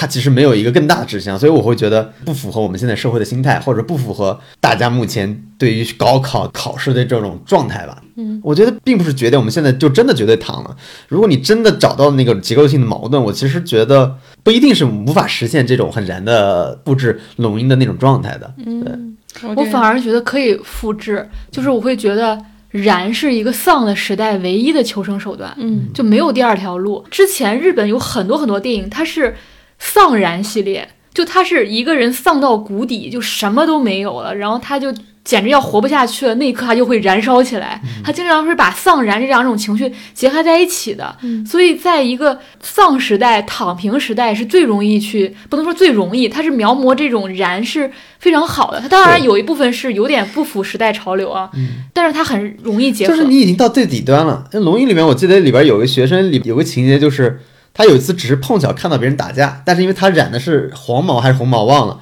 就是因为他穿的衣服非常奇特嘛，他不像好学生，然后他就会被警察带走，直接认定为犯人。我觉得这个处理就是很好，就是你在社会上你已经变得一个非常底端了，所有人都可以欺负你，所有人都看不上你，你已经没有办法再低了。就这个时候考东大其实是唯一的希望。嗯，你其实要落到这个底上，你再往上冲，其实那个动力就很强。对对，所以我会觉得，反而是在最没有希望的时候，你去描摹一种我为了微茫的希望，燃烧所有的自己的能量，是让这个劲儿最大的。对，所以说我我就觉得他们那个家庭的那个东西突然断了，嗯他，其实应该更往深里走。对比如说陈雨山家庭，他那个继父其实是偷窥他嘛，我觉得那个其实应该到一个更深，有一个更巨大的，下去讲对，你应该更往下去讲了。嗯那个就突然中断了，嗯就好像这个故事没有完成，他那个整个心理状态到那里刚好截止了。然后包括宇阳，他父亲归来嘛，要逼着他去跟他母亲的那个矛盾也都是断了，就是每个家庭基本上也都断了，包括李然寄宿在别人家里，那还会发生什么矛盾呢？结果都开始转向去讲雷鸣了，嗯，雷鸣那个父子关系又很很单，嗯，很就是能想象。就是从家庭残酷，应该让他们认识到社会的残酷。我觉得是有这么个过程。是的，是的，它其实里面就有好多单场戏，其实都在做这个事儿。我的观看感受也是这样，就是总让我感觉情绪会有点断。我跟同事交流嘛，就有很多人说，你第一集你就在讲说什么进一步退一步的那个东西，我就感觉那一场他其实就已经在触及阶级这件事情了。嗯，但你到后面又没有把这个东西给接上，就是你总是给我一种推到这儿，然后你又断一下子。他推到这又用很轻的方式处理，比如说带他们去参观那个招聘会，对。那个就很轻嘛。嗯。那个在所有的可能教育剧或者学校剧里面都会让大家体会一下哦，现在社会多残酷，什么样的简历会被收，什么样的简历不会被收，什么样的面试会成功，对吧？但我觉得那个是非常浅的一个东西。不知道为什么就一定到中间是使用这么一个手段去展现他们对于社会残酷性的认知，嗯，对，就导致可能那个心理学的老师还被人骂，对吧？对。就你那么天真，那么理想主义，对。对，因为那个东西就是很轻啊，就太轻了。我的感觉就是这个剧好像走了半步，走了五十步。因为朋友有问我说为什么会喜欢，我说以前我们展现的中国的在电视剧当中看到的这种年轻人，比如说像小欢喜，他还是一个城市中产家庭，纪录片有很多啊，但是这种。电视剧的题材，它以这种教育背景为核心，开始展现一些不太好的家庭和阶级了。对我其实会觉得这个剧确实其实挺难的，就是放在操作的角度上来讲。是这样。我每我觉得我每次都要陷入这个流程，先批评一下大家，对对对后来一想，哎呀，已经。哎，已经不容易了。包括包括大家一直在说的，他一天只更一集，其实也是跟他为什么就平台只能更一集，是因为他播出的电视台每天只能更一集，所以是有关系的。我觉得这个事儿有点像这个剧的创作的一个隐喻，就他正好站在了一个好像又在强调说我们应该相信努力能改变人生，然后又站在说，哎呀，现实真的好难好难，就是这么一个角度的分寸上，所以他可能到最后呈现出来结果就是小康说的，他只走了零点五步的那个感觉。嗯。但其实有一个我觉得还挺喜欢的，因为刚才也聊到，就是桑夏这个角色，嗯。因为很多人其实就觉得他就是一个比较常规的心理学教师嘛，那我觉得还挺好。就是刚才那个栋姐也说到，就是比如说男主角周围一般就会有个女助理，嗯，或者说原来我们说 Legal High 的那个新垣结衣的角色，但我觉得其实在这部剧里面。我感觉导演或者编剧其实处理的这个角色，因为有一个情节我印象很深，他不是那种完全的愚蠢的女主角，只为被证明，哎，男主角是多么聪明。你看他的手段最终是被人所有人理解的，你不理解。有一次就是他们俩去陈雨山家去看他的家庭情况，雷鸣他看到陈雨山之后，他就问桑夏，他说他有没有过早恋处分？桑夏立马就怼回去，他说漂亮女生学习不好就是一定是谈恋爱吗？就那你三十好几还不结婚，是不是铁定渣男？这种回怼，其实在这个剧里边经常出现。这种回怼，我觉得不是那种传统意义上的女性不懂事儿，或者说她的理想主义。因为你看雷鸣的反应就知道，他的认知出现了局限，嗯就并不是说有个反转，哎，这个男的证明你这个说的是太理想或者太天真的东西。这个东西就是他没考虑到的，就是他作为一个男性，他没有想象到这个认知其实是有问题的。嗯桑夏做了一个很好的证明，就是我哪怕作为助手，作为一个女性的心理学的教师，哪怕这个角色非常不讨喜，所有人都不喜欢他，但是我们是可以好好讨论问题的，观点是可以有碰撞、有对抗的。嗯，我觉得在这部剧里面有很多这样的东西的出现，它不是完全的作为一个配角的形象出现的，这一点我觉得处理的还挺有意思的。但最近几集好像又绕回来了，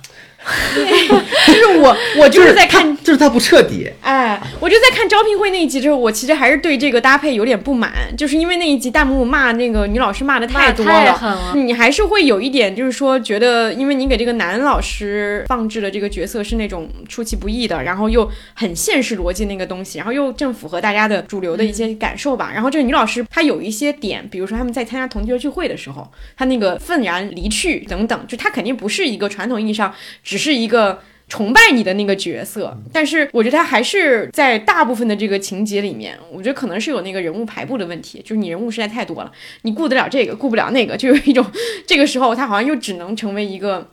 小助理的那种感觉会出来一点儿。嗯其实我觉得这个剧的核心应该是学生，嗯这个是我觉得这里面比较大的问题。就老师的原生家庭或者是个人成长，是因为学生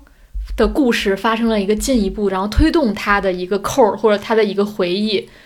这样子的一个过程，就完全不应该是老师带的学生，应该学生带动老师，这个逻辑才是嗯，对的。嗯。其实我有一个点还挺想看看大家的意见，就是为什么 张若昀有一张男频网文男一的脸，就是就所有的这些饼都在他身上，哎，对，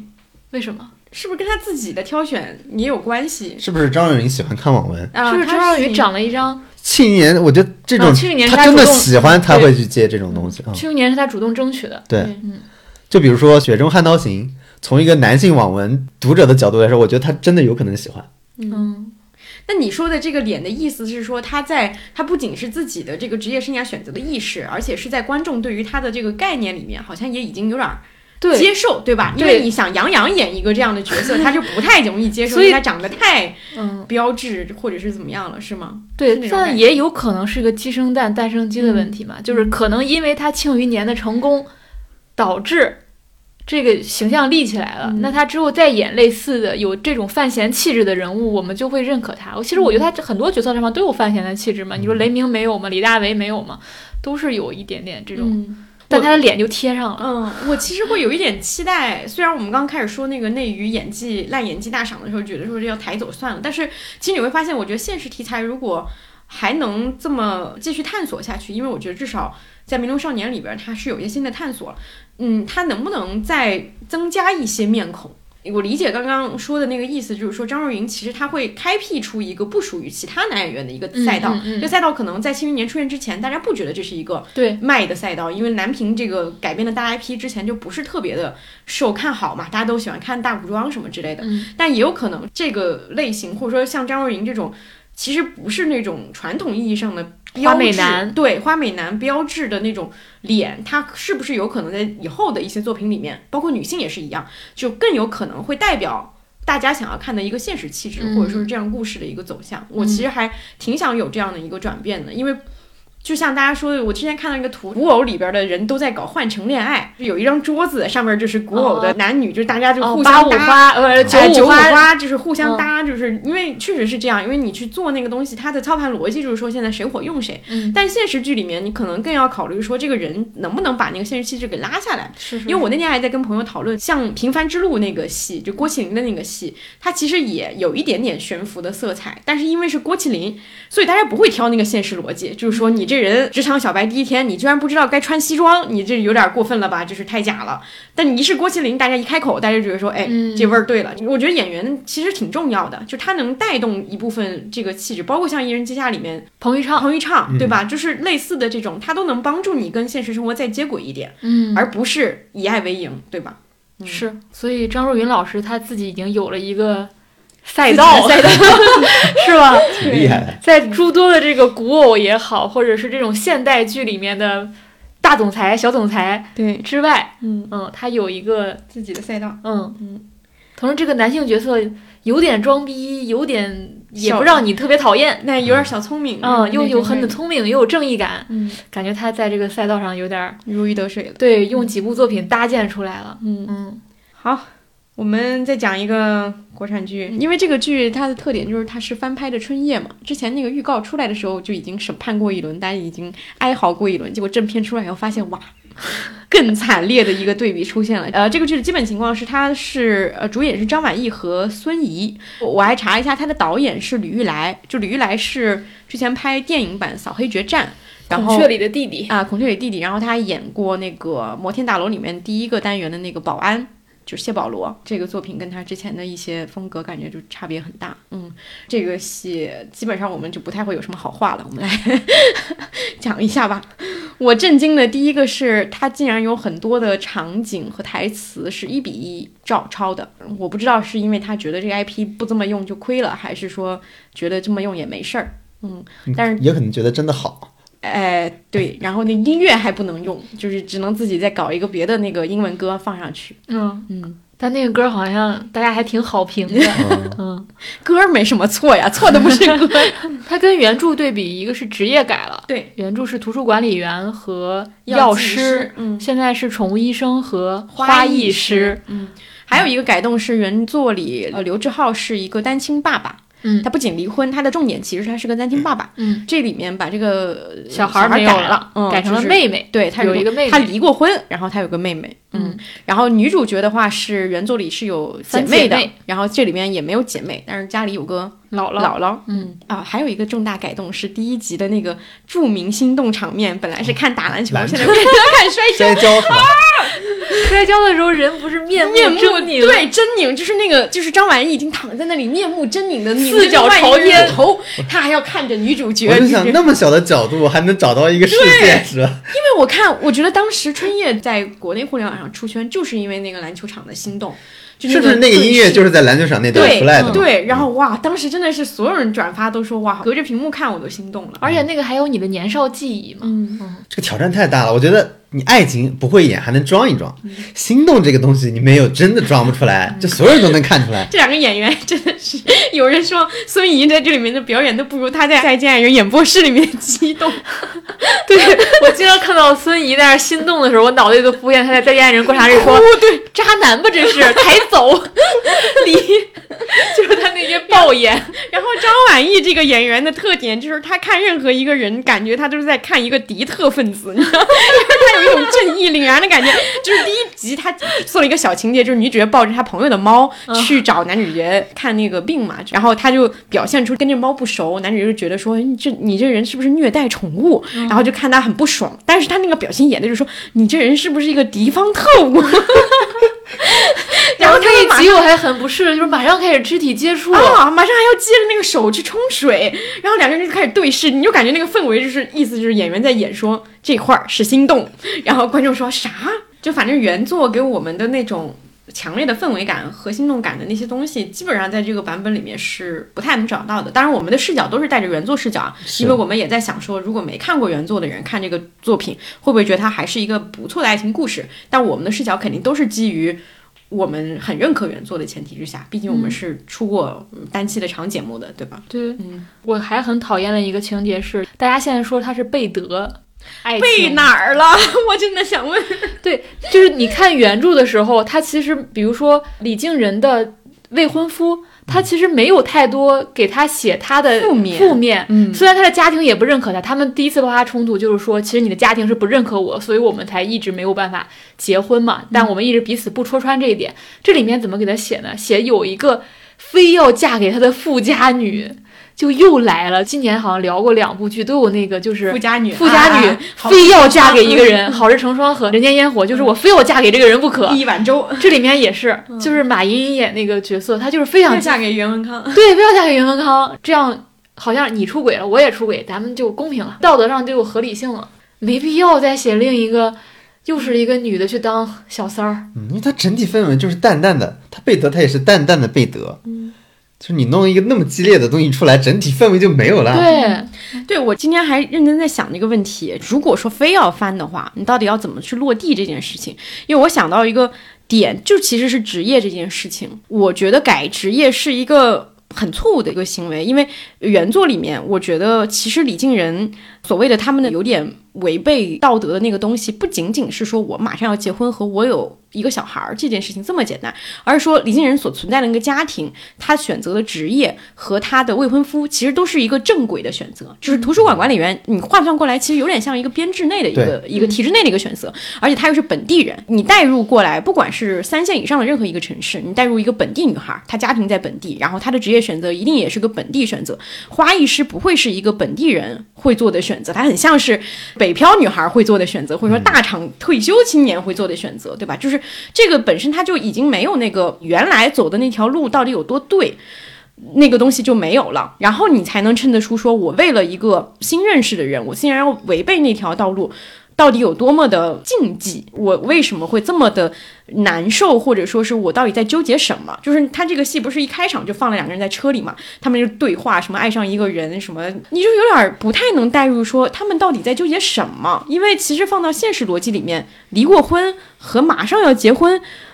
不是一个特别，再加上你的未未婚夫又有。疑似出轨的嫌疑，还有一个非要嫁给他的富家女。对你俩的这个道德枷锁已经都卸到不能再低了。就是我理解，就是说做那种改变是为了怕观众觉得说，哦，这人是小三，我代入不进去，就开始道德审判你嘛。但是他一定程度上，你去削减这种道德审判，你也削减了这个故事本身的那个内核。就是这俩人没啥阻力，你俩还在这儿触碰收回手，你们俩到底在干什么？所以就干脆也不触碰了，直接对。所以原著其实也不光是爱情的心动嘛，他还是讲说他想要获得人生新的体验，人生新的选择。对我还回去翻了一下，当时我看春夜的时候，我记得李金仁有一有一场他们在那个长椅上的戏，他大概意思就是说我其实知道说我奢望的那个爱情是不太可能实现的，但是还是在期待说是不是有一个人能够让我不顾一切的去喜欢，大概是这种感觉。就他其实通篇李金仁这个人物的心理非常重要，都是在讲。我知道我所奢求的是那些东西不现实，但是因为有你出现，我还是想让这个不现实成为一个现实。我觉得这个是很大的一个重点。当然，我觉得也有一个有意思的事情，是我们今年讨论了很多爱情故事消亡，大家对爱情不相信。那我不知道说是不是可能放在国内语境，你去塑造一个女性真的为了一份爱义无反顾，她会不会又变成一个许沁？大家对他的批判又变成一个许沁的批判，对吧？那他的男主如果是一个温柔气质为主，因为我们原来看春夜就觉得男主是个温柔气质嘛。那你要是杨洋，那大家观众肯定不乐意啊。但如果是一个温柔特质的男性。我觉得也不一定，大家不接受吧？大家还是有看纯爱的需求。对，就是在于说你要怎么去建构一个现在大家还能相信的纯爱。我觉得很难，很难。我觉得这个题难解的地方都不是前面那些东西，而是在这个地方上会。所以我就会想到咱们上一期聊那个花束般的恋爱那个点，就是我们的这种环境，就我们没有一个。安全的环境和体感舒适的环境去看一个纯爱，你也不太相信。我想到了，还是像《装腔启示录》那样子的，就是猫鼠游戏。嗯，你是大灰狼，我也是，咱们就搁那儿斗，或者是搁那儿。拉扯，对啊，这种可能大家可能习惯就是都市拉扯嘛。假戏真做，大家觉得还能相信；真戏，你说哎，大家说肯定是假的。嗯，就这感觉。我原著当中，我特别喜欢的是她那个三姐妹的设置。对，她是不同的女性的状态、人生的阶段，然后他们互相是生发出一种力量，就是我的我的改变促使了你的改变，那一部分是完全拿掉了。嗯，因为原著里面有大量的细节，其实非常生活化的。但你到这里又做了很多戏剧化的改编，然后就导致这个东西戏剧化的改编就会消除掉那种淡淡的心动的气氛。对，好，那国产剧我们就讲完了，我们再聊两个海外剧吧。先聊一个韩剧，就是前面在那个榜单里面有提到过，就是《死期将至》这个戏。这个戏是应该是一个网剧，应该是个漫改的，哎，就是个漫改网剧，然后一共七集，目前是放出了四集，它有另外三集要一月五号才放出来。对，它其实也是一个。快穿文，对你可以说它快穿，也可以说无限流，反正我觉得怎么说都可以。但它简单来说就是一个人选择了自杀，对他选择自杀，但是他。重生或者是穿回来的理由非常奇怪，就是他死的时候得罪了那个死亡本身，死亡觉得他不尊重死亡，所以让他一次次再经历死亡。对，其实就这么一个逻辑。这个标题开始一度在豆瓣上叫我死了又死，我心想说，我靠，东亚人就 就配这么活着？我觉得这个理由太好笑了，我一直在想这个理由，就是因为他死的时候觉得，那我一死了之，我就可以了，我就结束了。结果他被朴素丹演的说你不尊重我，对，我让你多死几次。第一集他其实把所有的韩国的社会的元素，或者我们现在当下的元素都集中这个人身上，第一集我看前十六分钟，我看了，特地看了十六分钟，他经历了失业。被房东赶出来，失恋，女朋友跟另外一个男的对对跑了，要跟他分手，就反正他是世界上最悲惨的人吧。对，然后求职失利，被朋友骗钱，开始遭遇了那个新冠肺炎，开始各种打工。我今天想到开头十分钟，就像那个瓦伊娜的怎么办，就是浓缩了这个东亚人一生的精你简直。只能死，这个人没有办法。对，然后死还得罪了死神，对他得罪死神。然后那个死神就朴三演的人，他说人类真的很可笑，明明就说活着像身处地狱，却每天就在那地狱里坚忍的活着，就骂到谁了？就是说，真的是，嗯然后反正他逻辑就是他能再活九次，他穿越跟重启人生不一样，他其实是穿越到各种别人的身上。嗯，但这个韩剧也挺好玩，就是不管你怎么死，重生多少次，你穿越到那个人都还挺帅的，没有一个丑的。他这个也是这个剧的一大亮点，就是说他每一次穿到那个人都换一个男演员来演，都还是那种比较帅的男演员。对嗯，那我觉得它的结构设置的还是比较精巧的，我我还觉得挺好看的。一开始觉得前两个那个角色还没意思，但你发现哎，第三个角色的时候，他跟第一个死亡的角色串起来了。对，就你发现哎，那个里边儿你第一个死的时候，这个人也出现了，或者说。比如说他饰演那个杀手的时候，他杀手就是把他自己的第一个人在飞机上做手脚，就是他杀手。嗯就他其实第一次死亡和第三次死亡产生了关联。然后我后来看到第四集，我会发现，我猜啊，后面他剧本可能是这样，大家已经发现这四集里边同时有一个男人同时出现，就是那个财阀家的大儿子，嗯他不是老出现吗？我怀疑那个大儿子，他那个反派，他其实也拿了一个重生剧本，嗯，就他们俩的剧本里边是叠加的，就是在他的重生剧本里面是要每次都要把男主杀了的，所以我觉得他们是有一个交织存在的这么一条时间线的，对，所以我甚至猜那个反派可能就是第一集里边他在面试的路上碰到那个自杀的大叔，哦。那个人不是自杀了吗？他也死了，他可能也被朴素丹盯上了，朴素丹也给他一个剧本，所以他们俩在不同的剧本里面混在一块儿了。所以在一月份播的那后三集里边，他们可能要改剧本。他们俩其实作为编写剧本的两个作家吧，他们俩互相抢这个剧本，我感觉是这样。所以这个我觉得它的那个结构挺好的，跟今年的《古相思剧》有点像，就是他们的结构上有很大的吸引力，你会看这个结构。对，嗯，但表演我觉得太太浮夸，太浮夸嗯太浮夸。但是确实节奏很快，你你是能看下去的，因为因为他就四集嘛，一集就是好几次就已经咔咔咔就给就死。对对就死了。然后里边都是那些元素啊，校园暴力啊，这个还有还有那个追车戏，那个追车戏演的时候，我就脑海里面就想起那个上我们叫跟那对 叫华静说的说，那个为什么就大家认为动作戏就一定是好看的？我认为这个不好看。我看到那一段的时候，我就在想说，这到底我觉得好看还是不好看？是 对这个戏，因为它豆瓣评分很高，但是我觉得这个高的一部分是占了一定题材优势的。就快穿这个类型，它在网文里面这么流行，在比如韩国这个动漫里面这么流行，肯定是有原因的嘛。它还是会给人很强类型的刺激的爽感。但国内因为做不了，所以韩剧做了以后，大家看，就包括王老师刚说的那个结构本身，它其实就能获得很大的一个快感。但是这里面的具体的戏吧，好多就很套路，就包括开头那个十六分钟的那个东西，对还有我受不了就是第四集他演了一大半集的这个爱情故事。哦，是在干什么？而且我就觉得他演这个爱情故事，就给我《超异能组》里边演爱情故事的感觉是一样的，就是韩国人在搞这种四集是李道宪吧？啊，因为他比较帅，对，李道宪。很帅，然后而且他是那种他借着别人的身份跟女主角告白这个桥段，他其实在之前他演的那个什么《回到十八岁》还是什么的那个戏里面演过一模一样的事情。他这种类型混搭就是。韩国人的那个特点就是说，我看我在讲一个非常类型的故事，我这会儿也能马上迅速摇身一变给你讲一个校园纯爱，或者说是这种纯爱故事，他就很自信。我就觉得这个是跟纯爱是他们的基础，啊、就是会还是会有那个底子里的那个东西会出来那个 感觉。要出来。对对对，然后我另外一个觉得这个剧我有点儿不知道他会不会做的那个点，就是说他现在已经开始煽情了嘛。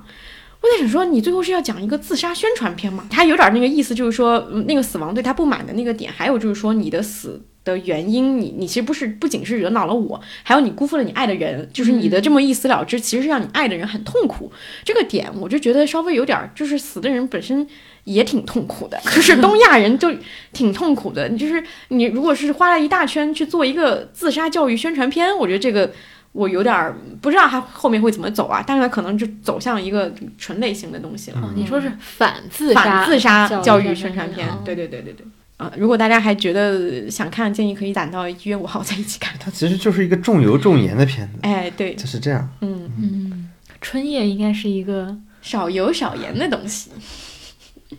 好，我们再讲一个日剧，就是《没有被炉的家》，这个是金子茂树的嗯新作。它也很巧，它跟那个这部里面的女主角。呃，万里江这个角色就是当时演《我我的事儿从来花样说来话长嗯场里面的那个姐姐，对然后她讲的小池也是荣子嘛，哎，对，小生子演的也是，我看那个简介，当时我整个人的乳腺都不好了，就是一个 女性，她家里有一个废柴老公，有一个不成器的儿子和一个每天都在惹事儿的他爸，他爸住在一个屋檐下，她的故事。然后她本人又是一个社长，就是有点像大豆田的那种设定，但她是一个更能干的一个女性嘛。对，看这个简介我就已经有点不想点开，但因为金子茂树还是点开了。然后点开之后，我现在看到第七集，好像你一旦接受了这个设定，就是你不把它当一个现实教育片来看，你在里面还是能获得比较多的属于日式的家庭趣味，嗯，就是那种感觉。对。但你好像真的总结起来，也就是像豆瓣那么说的。对它这个剧情完全没有超脱这个东西，就是你能发现它里面很爱用的一个设定，就是它每一集都会讲说，这个时候的万里江还不知道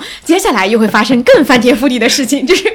他每天都在那这个剧有意思，我看了大概的五集，我还挺喜欢的。因为它的设定是什么？就是女性是在这部剧里面是拥有权利的人，对是秩序的维护者，对而男性老在捣乱，破坏。他破坏。女主首先事业有成，然后她妈妈，你看她过得也很好。我不知道她是瑜伽老师，还是说经常做瑜伽，因为她那后面场景老有人在做瑜伽。她跟她妈妈吃饭的场景都是在非常好的饭店里面，然后她妈妈也是决定和她爸离婚的那个人。所以你看，这两个女性在生活中是拥有很大的权利的。然后她也在考虑随时可以跟她丈夫离婚，这个权利也在她手上，对吧？但是她丈夫只能在家吃杯面，靠她养活。她其实没有决定这个权利是牢牢掌控在手上的。所以我看这个片子的时候，我感兴趣的是，就是你一个拥有权利的人要怎么看待这一点点小事都干不好的男人。就这这部剧里面，男人就是不管大事小事都干不好。就小到让你在家里等着，让那个修树枝的人来，你就等着，你都做不到。结果她丈夫去按摩了，对吧？大到这是我最喜欢一集，大到就是女主的爸爸想给老友上个香，他说我上完香我就去自杀。结果呢，他上完香突然想喝杯酒，他就偶然走进一家小酒馆，喝到很晚，结果就跟酒店的妈妈桑住到了半年。我就突然能理解他为什么会出现那个旁白和话音，你就能理解小池荣子阿姨的心情啊。我就想，不想活了这么一件事你都办不好，就这么一件事你都办不好，你都会出岔子，对吧？你就发现，就太草台班子了。我看到那集我就想，我也很疑惑，为什么是男人在掌控世界？男人完全不靠谱。这个故事里面男人就是一群草台班子。就太草台班子，整个家里面都是草台班子。就他从他那儿子到她的丈夫，他父亲决定去死这个事儿，我也想的，就是我们剧里面，当一个女人决定去死的，她是确定无疑的，她是非常决然的，要是能做到的。然后一个男人决定去死，就会发生非常荒唐的故事，撒娇手段，就他不会真的去死，嗯，就他永远会发生一些荒唐的故事，就你自杀都自杀不好，对，是吧？你要么自杀就发现得罪死神了，然后你要不停的复活；要么就是碰到小酒馆妈妈桑，然后住一起住了半年，然后以为妈妈桑出轨了，你要要负气逃到女儿家里面。对，就整个那个小池虫子，我觉得心情就是炸裂就是什么东西？对脑子要炸掉，对对吧？但是他可能他的脾气真的很好，啊我觉得。这个剧里面最多出现的一个词，就像 B 站的那个年度关键词啊一样，他是啊，就是 对，就如果可能放在网友的心里已经炸裂了，对吧对对对但他还还做，但我觉得有意思就是，他其实是拥有权利的，他可以拥有随时离开、随时不做这件事的权利。但我想观察的就是他怎么去面对这些事儿，或者说编剧就要让他怎么去处理这些事儿。我觉得这个作为女性的权利掌控者和男性权利掌控者面对这些事的。处理方式是不一样的，或者他们对待这些事儿的感受是不一样的。比如说，虽然她丈夫十多年没有画漫画了，但是她仍然能看到她丈夫带来的情绪价值。对，对吧？就是那个她其实受到她儿子委屈的时候，她丈夫居然会到她的房间里去安慰她，嗯，就那个我觉得很少见。她能清楚的意识到这个人在家庭里的贡献，或者说在家庭里他起的作用。但我们一般在一个男性掌权的时候，他很多时候他其实意识不到女性在里边发挥了多大作用或起到什么贡献。这个故事我觉得挺有意思的，就是你权力反转之后，你能发现，哎，他其实是能看到这一点的。那他依据这个东西做出选择，我要不要再忍这个男的，或者我要不然觉得这个男的就很糟糕，我就离婚了。其实是个戏剧张力，因为他一直没决定要不要离嘛。包括他的那个同事跟他那个小男友，嗯，要不要结婚就是结婚的问题，对吧？其实那个权利，我觉得也是在女性身上。你可以主动去做这件事儿，我主主动提，我今年内需要你做个决定，我们今年要不要结婚，还挺有意思。但我不知道女性观众看起来会不会生气啊？就是老要拖着三个拖油瓶在做这件事儿。第五集也是我最喜欢的一集，就是看到那会儿最好笑的一集，因为他那一集还出现一个场景，这三个男的在一场，就是因为三个男的都出了问题，哦，那场戏就是太好了，那场戏太好了，就是三个男的都有一个身上的大雷点被这个女儿、妻子和妈妈知道了，然后等于说这个女的就是爆发当中不知道该冲谁发火，这三个男的开始互相指责，个互相指责特别搞笑，就是你会看到那种荒唐感，在这个戏里面还是挺多的，包括那个说那个妈妈桑那个东西，它导致一个东西的转变，是这个女主角就是她爸爸就翁婿关系的转变，就是当一个敌对的两个男性什么时刻互相理解，就是当这个女婿知道。自己的岳父竟然还是一个潇洒可以跟妈妈桑一起度过半年生活的一个人的时候，他说：“天哪，爸，你就是我的偶像。”就是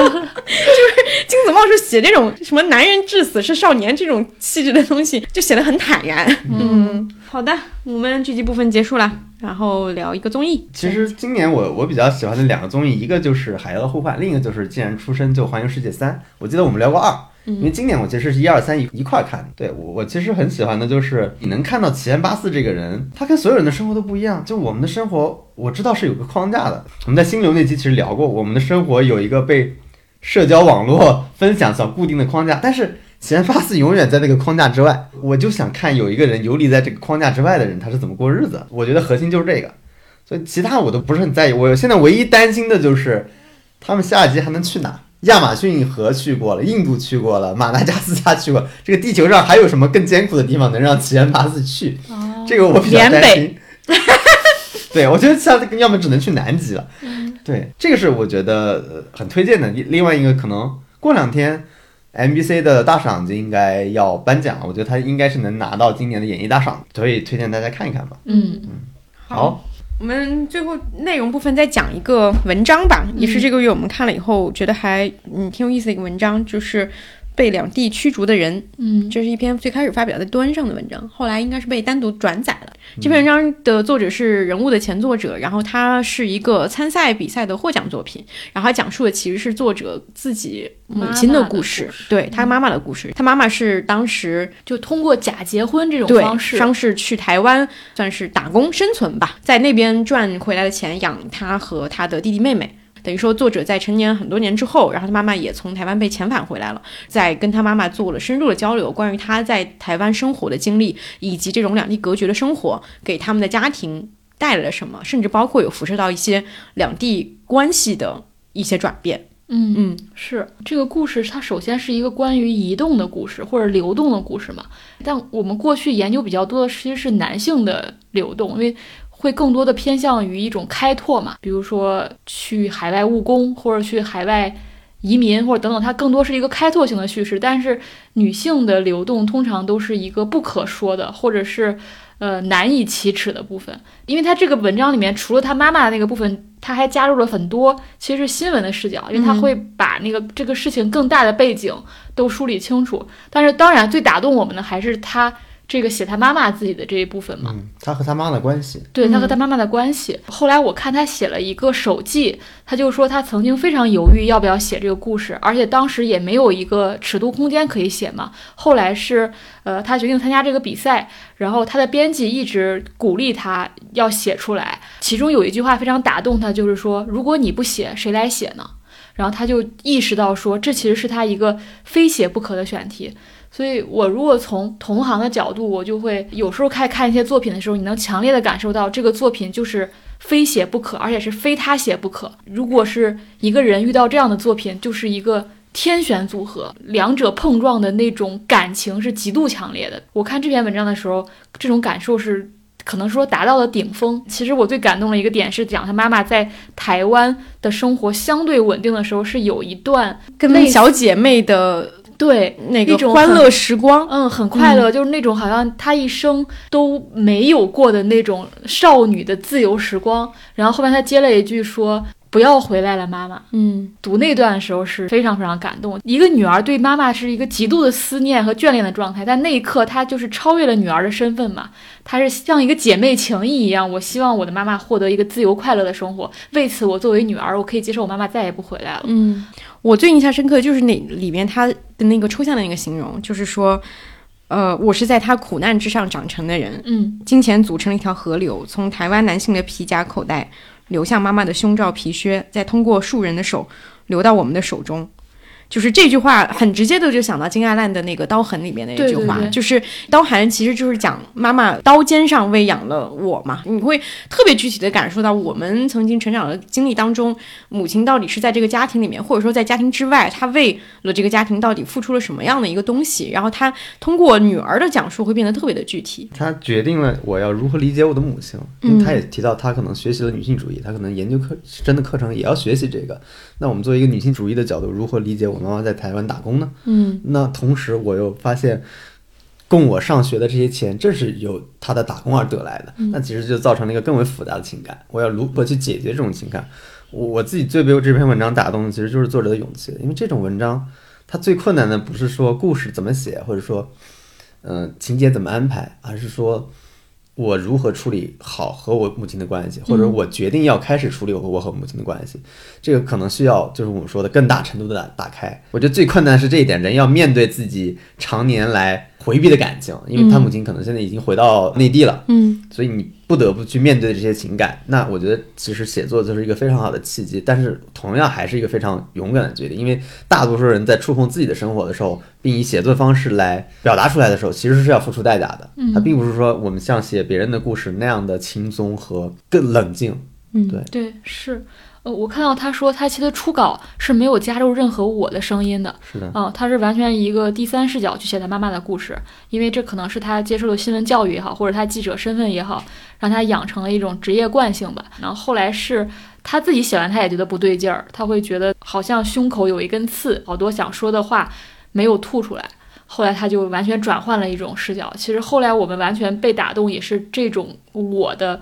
卷入程度之深，包括他甚至要写到他小时候家暴那个描写，就是他作为一个女儿，她的恐惧。哦，我觉得那个你就会有一种身临其境的感觉。那作者一定要已经是得把自己打开到最大的程度，才能把读者带入到那个情景当中嘛。对嗯然后其实我看他这篇文章的时候，也想到之前和焦华静录那期播客的时候，他提到他很想写母女关系。幽暗拉扯的美母女关系嘛。当提到这种幽暗的拉扯，它好像现在也成为了一个贬义词。就大家一提到女性之间幽暗的拉扯，大家第一反应就是雌竞雌竞，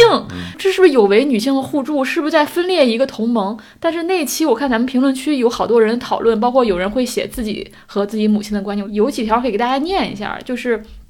比如有个人说，这里说的母女关系的意思，大概是女儿作为同样的女性群体，在母亲旁边暗暗观察离自己最亲近的女性怎样在社会评价体系里面生存，母亲遇到怎样的困境，她是怎样解决的。不同于与儿子对母亲处境的漠视或单纯爱的索取，女儿身为女性群体，对母亲还有额外的学习和模仿。又一个听众解释说，这个关系其实比雌竞要复杂的多，因为当掺杂着养育关系的权利关系的时候，比两个陌生女性之间的竞争关系要复杂的多。然后还有人说，一开始也以为是雌竞，但后来觉得在说一种复杂的多的东西，就类似于芭比里面的人类母女，女儿对落后母亲的不屑、愤怒，不想变成另一个母亲那样人的恐惧和心疼和敬佩，以及最后的理解。在这篇文章当中，你也能看到非常非常多幽暗的拉扯。就是他对他妈妈，他一方面对母亲是有一定程度的审判的，同时他又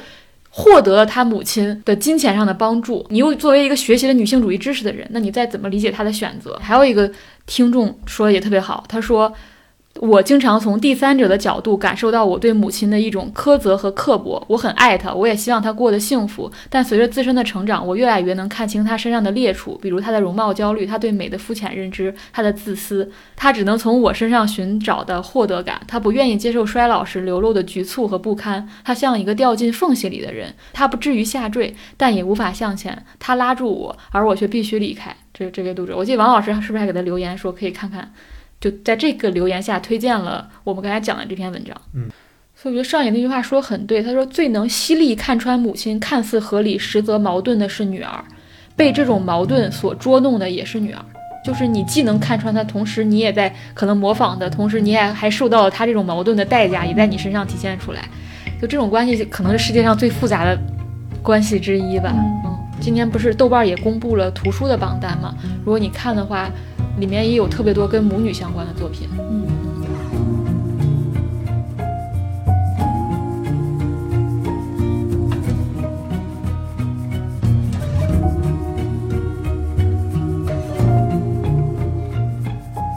结束了这个内容部分我们进入展开生活的部分。然后这一期展开生活我们想聊一个共同的主题就是其实也是到了年底双节对吧？双节 怎么双节那么奇怪？其实想说圣诞节跟元旦节，到了这个季节，我们有一件事情是觉得说，哎，好像到这个季节必须去做的，就是送礼物，尤其是圣诞节，大家会有一个送朋友的礼物的一个动作嘛。然后我们是想在这个展开生活里面集中讲一下我们的节日礼物记忆。我觉得冻姐很适合讲，因为她是个礼物大师。对我，我可以先提一个我有感受，就是我其实不是那种节日礼物大师，但我很期待过节。就我，我之前看到一个微博，我觉得印象很深。他说，可能很多人都没有真正度过一个圣诞节，就没有过圣诞树，也没有跟恋人一起看过雪，没有收到过精心准备的礼物，没有给自己安排行程很满的一天。尽管如此，大家还是很渴望过节。就我觉得节日或者圣诞节对我来说，它就是一个美好的事情即将发生的感觉。就这一天，你总总会发生点事儿，就我会有这种期待，所以你会期待过节，尽管那天可能没有什么特别。那你这个圣诞节发生了什么？不良的想问。没有发生什么，那就是你会有一种期待。对，这个很符合，就是当时我记得那个小康也提到了，就是金亚蛋的那个圣诞特选，对，里面我最喜欢的一句话就是讲男人和女人去看看电影他就说。电影很烂，就是节日电影，电影很烂，但是这种做了什么事情的感觉让他们都很满意。是我觉得这个句话非常巧妙的符合了节日给大家的感觉，就是做点什么，不论这个事情是什么，都会让你觉得这一天非常的高兴。对，嗯，但其实王老师说这个也是我今年的感觉。我不是一个一直都很喜欢过节的人，因为我老觉得过节有很多束缚嘛，比如说你好像被强制性的一定要开心，一定要去、嗯拜年，拜年，一个人就会很孤单嘛，好像是个落单的人。但是今年好像很盼望着过节，甚至有点盼望过年了。我也记不清从什么时候，我觉得我最开始的印象其实是聪老师带给我的，就是我的好朋友，在大学的时候的圣诞节，他送了我巧克力，就是那个时候第一次让我意识到说，哦，原来。过节是要给朋友送礼物的，哪怕这个礼物很小。然后到现在，我就已经比较习惯，就是说逛那个淘宝的时候，会看到一些小东西，觉得哎好适合用来送人，我就会买。然后我甚至会想说，就是我家的这个抽屉，我想在这个抽屉里面放一些小东西，就是我有时候出去见人，或者说是我到了一个节日，觉得说很适合送给朋友的东西，我就能随手拿起来就走。因为我觉得送礼物最开心的一个点就是说，你根据你的朋友是什么样的人，你送了一个很符合他的想法的一个东西，那个喜悦感是非常非常强的。包括我甚至喜欢上了。包装礼物这件事情本身，就是我会买很多很好看的包装纸，去把这个礼物包装一番以后，虽然我的字写的很丑，我还会写一个卡片，然后去送给对方。我觉得礼物的开心之处就在于说，你让一个人觉得说他被看到，或者说被重视了，这个本身是让人很开心的一件事情。然后我想分享的一个事儿就是，我们今年我们公司做了一个那个交换礼物的那个活动，就是说圣诞节你抽一个同事的名字，然后你要根据你对他的了解或者说各种渠道，你要。给他买一份礼物，然后有一个价格的限定嘛，对方是不知道是你的，你等于说有点像是那个一九八八里面那个守护天使，使，对，然后我抽到的正好是一个我平时就跟他关系还挺熟，但是又不是那种天天见面的，因为他不是常在公司。我抽到他的那一天特别巧的是，我早上刚跟他说我其实给他买了一个新年礼物，结果我就中午就抽到他，然后我又想了一下该给他这次送一个什么东西，我最后选了一块那个野餐垫，因为他其实今年刚当了妈妈，然后那个野餐垫我觉得它很好看，另外它的标题叫一片海。嗯，我会感受到他，因为虽然没有时常交流，但是从他的状态什么会感受到，可能他会因为事情的杂乱，或者说发生的突发事件很多，他会陷入到一种有点受困的一个状态里面。这个东西我，我希望就是说能让他觉得说，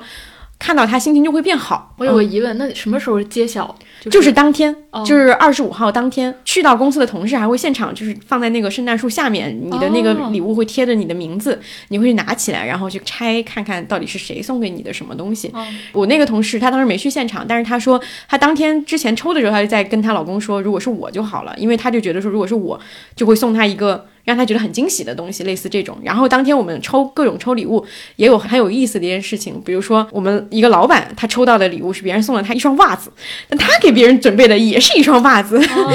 我以为他给别人准备了一个爱马仕。那没有。对，还有那种很啼笑皆非的事情，是因为我们的人人数好像是个单数，所以就有同事抽到是自己。哦，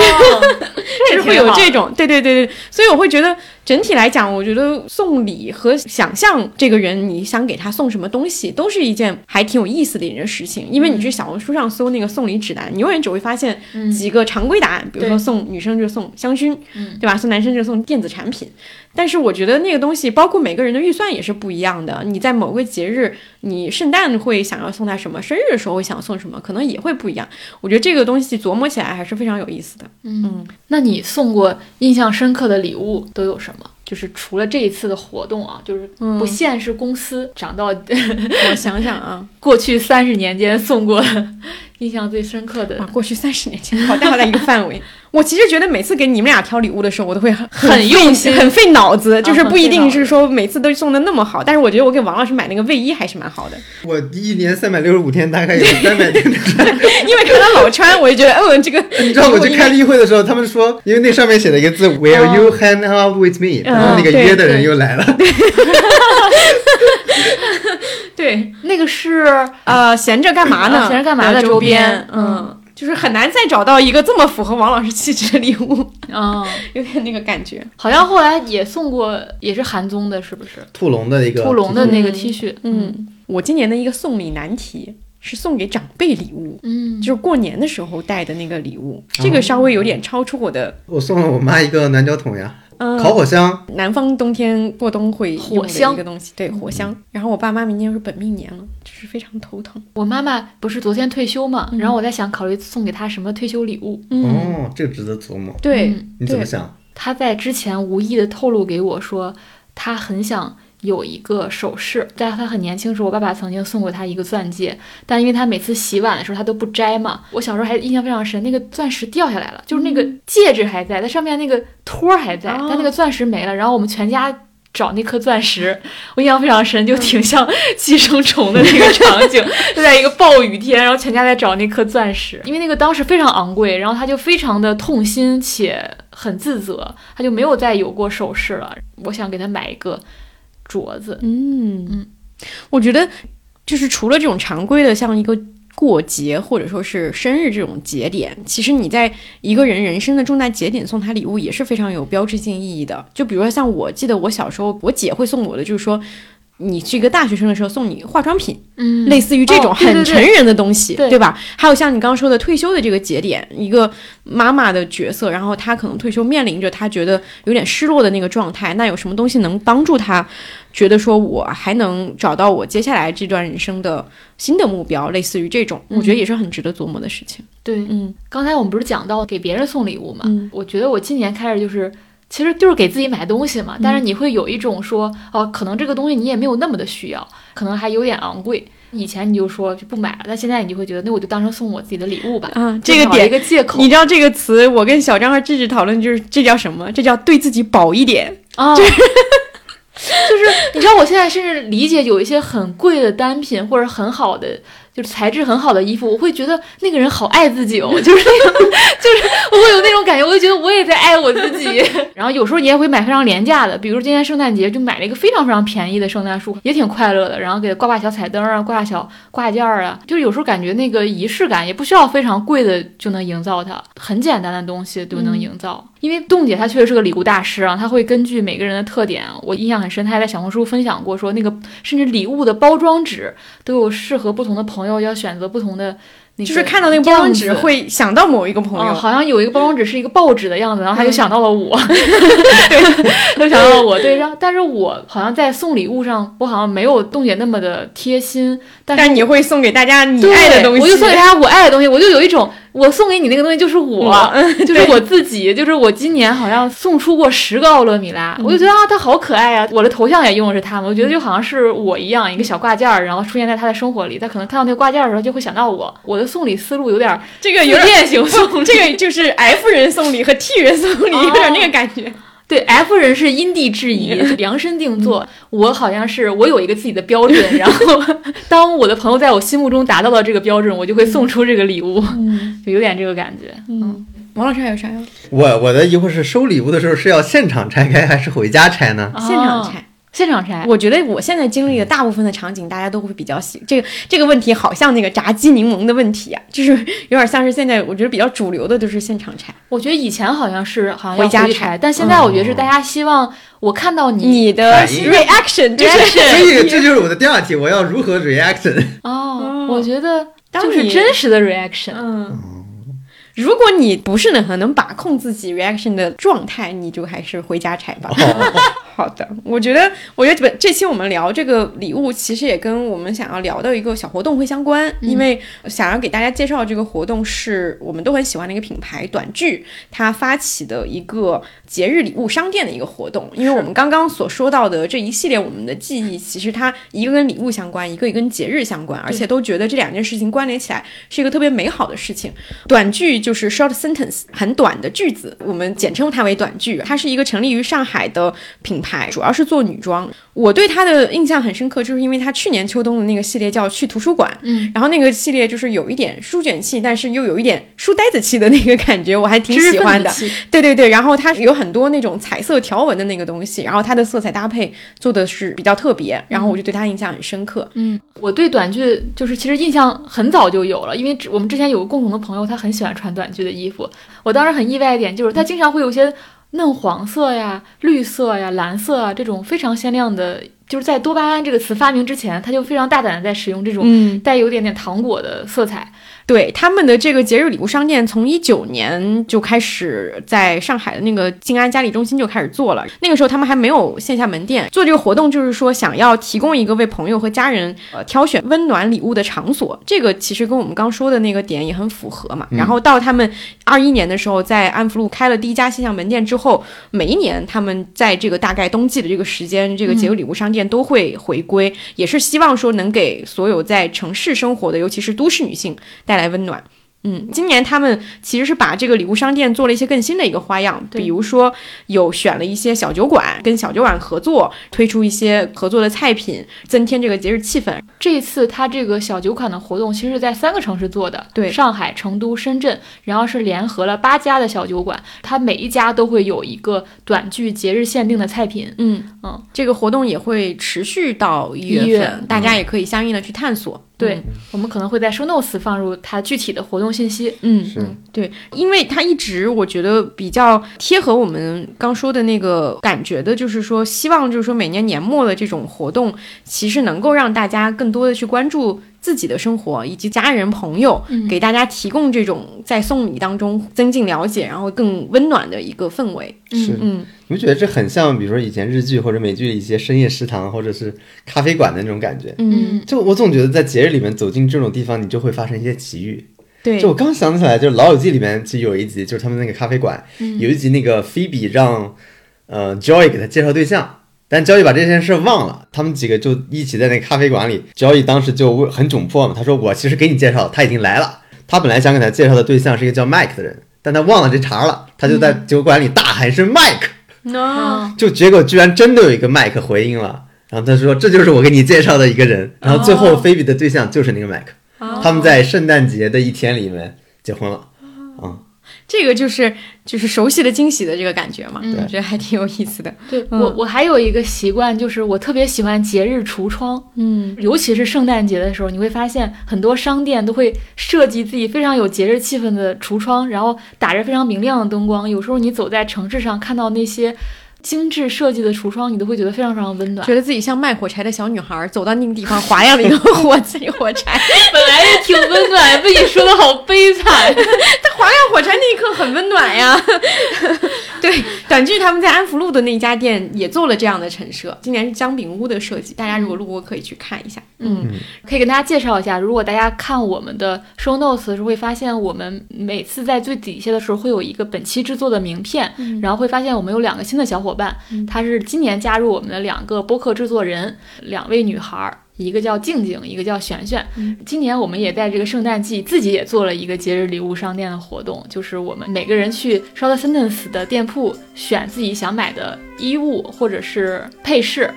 然后我觉得最有意思的就是，我特别好奇大家选了什么。我觉得这个过程就是有点像我小时候看过的一个综艺，叫超市大赢家，就是每个人有一个限额，一个数字，比如说吧，就是八百五十六，我们每个人都要冲进那个超市里面，然后看谁最后拿的那个数字最接近这个数字，然后谁就会赢。嗯啊，现在听起来是蛮荒诞的，但是但是好好玩啊！对，好好玩儿。然后我就特别喜欢看大家选了什么礼物。然后这次我们这个节日礼物商店，我们就会在群里每个人发自己选的东西嘛，然后我们都会发现每个人的特点。其实你挑选礼物也能反映你的特点。对啊，你为别人送礼物也能反映你对这个人的观察，或者是你自己的特点都能反映出来，我觉得挺好玩儿的。嗯嗯，是的。好的，那我们展开生活的部分就介绍到这里。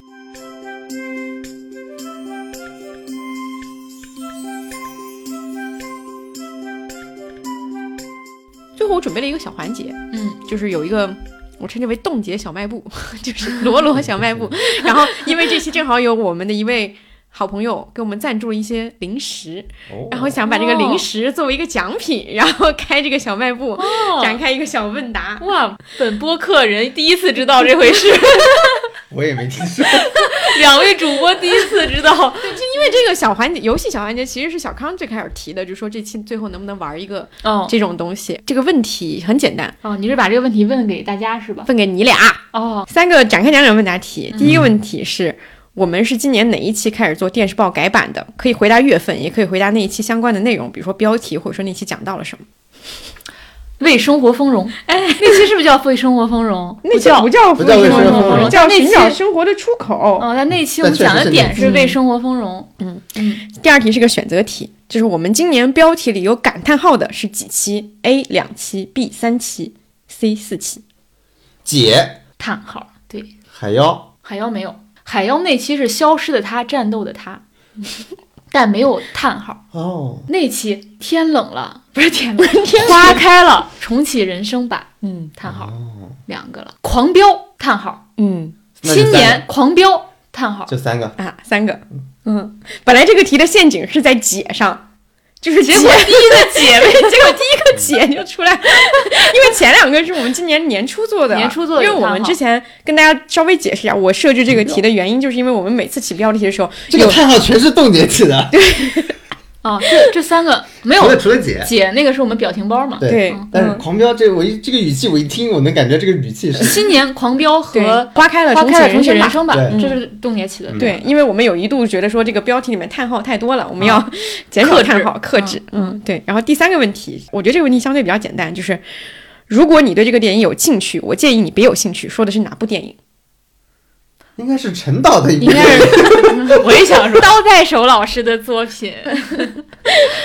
那就是、嗯消失的他嘛。不是是的吧？是是的。是哦是的，这不是一个陷阱问题。哦嗯嗯，好的，好，这就是跟展开讲讲相关的三个问题，然后再有四个 OSD 问题，就是听歌猜剧。哦，那完蛋了，这个我肯定听。那肯定完，了我我。我肯定觉得很熟，但是我啊啊啊啊啊！我甚至那个剧我都没看过，我觉得我不应该，他应该肯定会找了，我我们俩今年看都看。的剧特少。咚咚咚 Joyside，这是用到主题很简单，曲里了是吧很？简单。第二个也很简单，我黄妈的歌，黄妈别唱了，我自己哭 第三个稍微啊！但我忘了他名字了，这首歌叫活着。《活着》。嗯，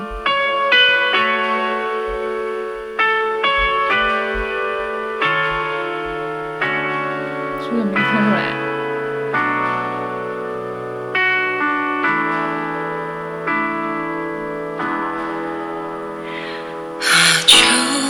这是《黑暗荣耀》里的吗？叫爱，我不知道，是不是叫 爱？黑暗荣耀的，不叫爱。嗯，是黑暗荣耀。黑暗荣耀里的，我完全听不出来黑暗荣耀里的，我好像用到过那期节目的开头还是是黑暗荣耀哦你要用的就是是叫爱吗？不叫爱。嗯，名字不重要，可以猜剧名就可以。好，嗯，还是比较简单的吧，看来对你来说，我已经尽量降低这个难度了，王老师。当然，有一些那个古装剧也没有选进去，因为我们刚才是三首是吧？三首简单的、快速的。那还有什么是可以大家一起聊聊，放在最后，就是类似于揭秘内幕的这种，嗯是不是挺好玩的？其实小宇宙总结里面，我最感动就是你的听众遍布全世界的四百八十四个城市，哦，我特别想知道到底是哪四百八十四个城市，哦，就很有意思。是的，还有那个一百小时加以上的听众，对，居然有一位听众听了九百零五个小时零两分钟，那他是应该全部都听完了。第二名是七百四十七个小时，第三名是四百三十七个小时。这第一名的老师好厉害。我们今年总共二十四期节目，相当于每月两期。今年在感觉很努力了，怎么才？嗯，主要是今年下半年很努力。我觉得一年到这个时候，你有一种该总结，但其实你还没有准备好总结的那种感觉。嗯，我觉得你需要一段时间沉淀一下。做播客的事情上，反正我今年就一直觉得，哎，还挺不容易的。然后又活过了一年，就是那个抖音的那个，没关系，你已经又活过了一天，已经很不错了。就是那个，就我的所有的想跟大家讲的那个话，都是说很谢谢大家支持，然后又很感谢我们又坚持了一年。好像这次在开头时候也讲了，说有那种感恩之心嘛。然后包括今天我转发了展讲那条微博嘛，然后有一个人说，反正就是那个语气很郑重，但其实他没有语气，是我自己脑补了那个语把这个气。节目带对，他说谢谢你。嗯，哦，我我当时快哭了，我看到这句话，就是我不知道为什么，我好像自己脑补了他非常一对一的对我说这个话，因为我说是感恩大家，然后他还说我其实也谢谢你，嗯我特别为这 为为这三个字感动。对我感觉今年，我刚还在想一个事情，就是我们不是到最近我们开始叫自己战将了吗？就是以前大家的那个通关密语是展开讲讲做大做强，嗯，但是现在大家都开始跟着我们一起叫战将了。我觉得嗯这两个标语也标志着我们进入了另外一个阶段。对对对，就是我们已经放弃做大做强这个事儿了，对但是我们开始安于就是说做大家的冬日电子羽绒服是 这种感觉。对，我觉得做大做强还挺难的，就是可能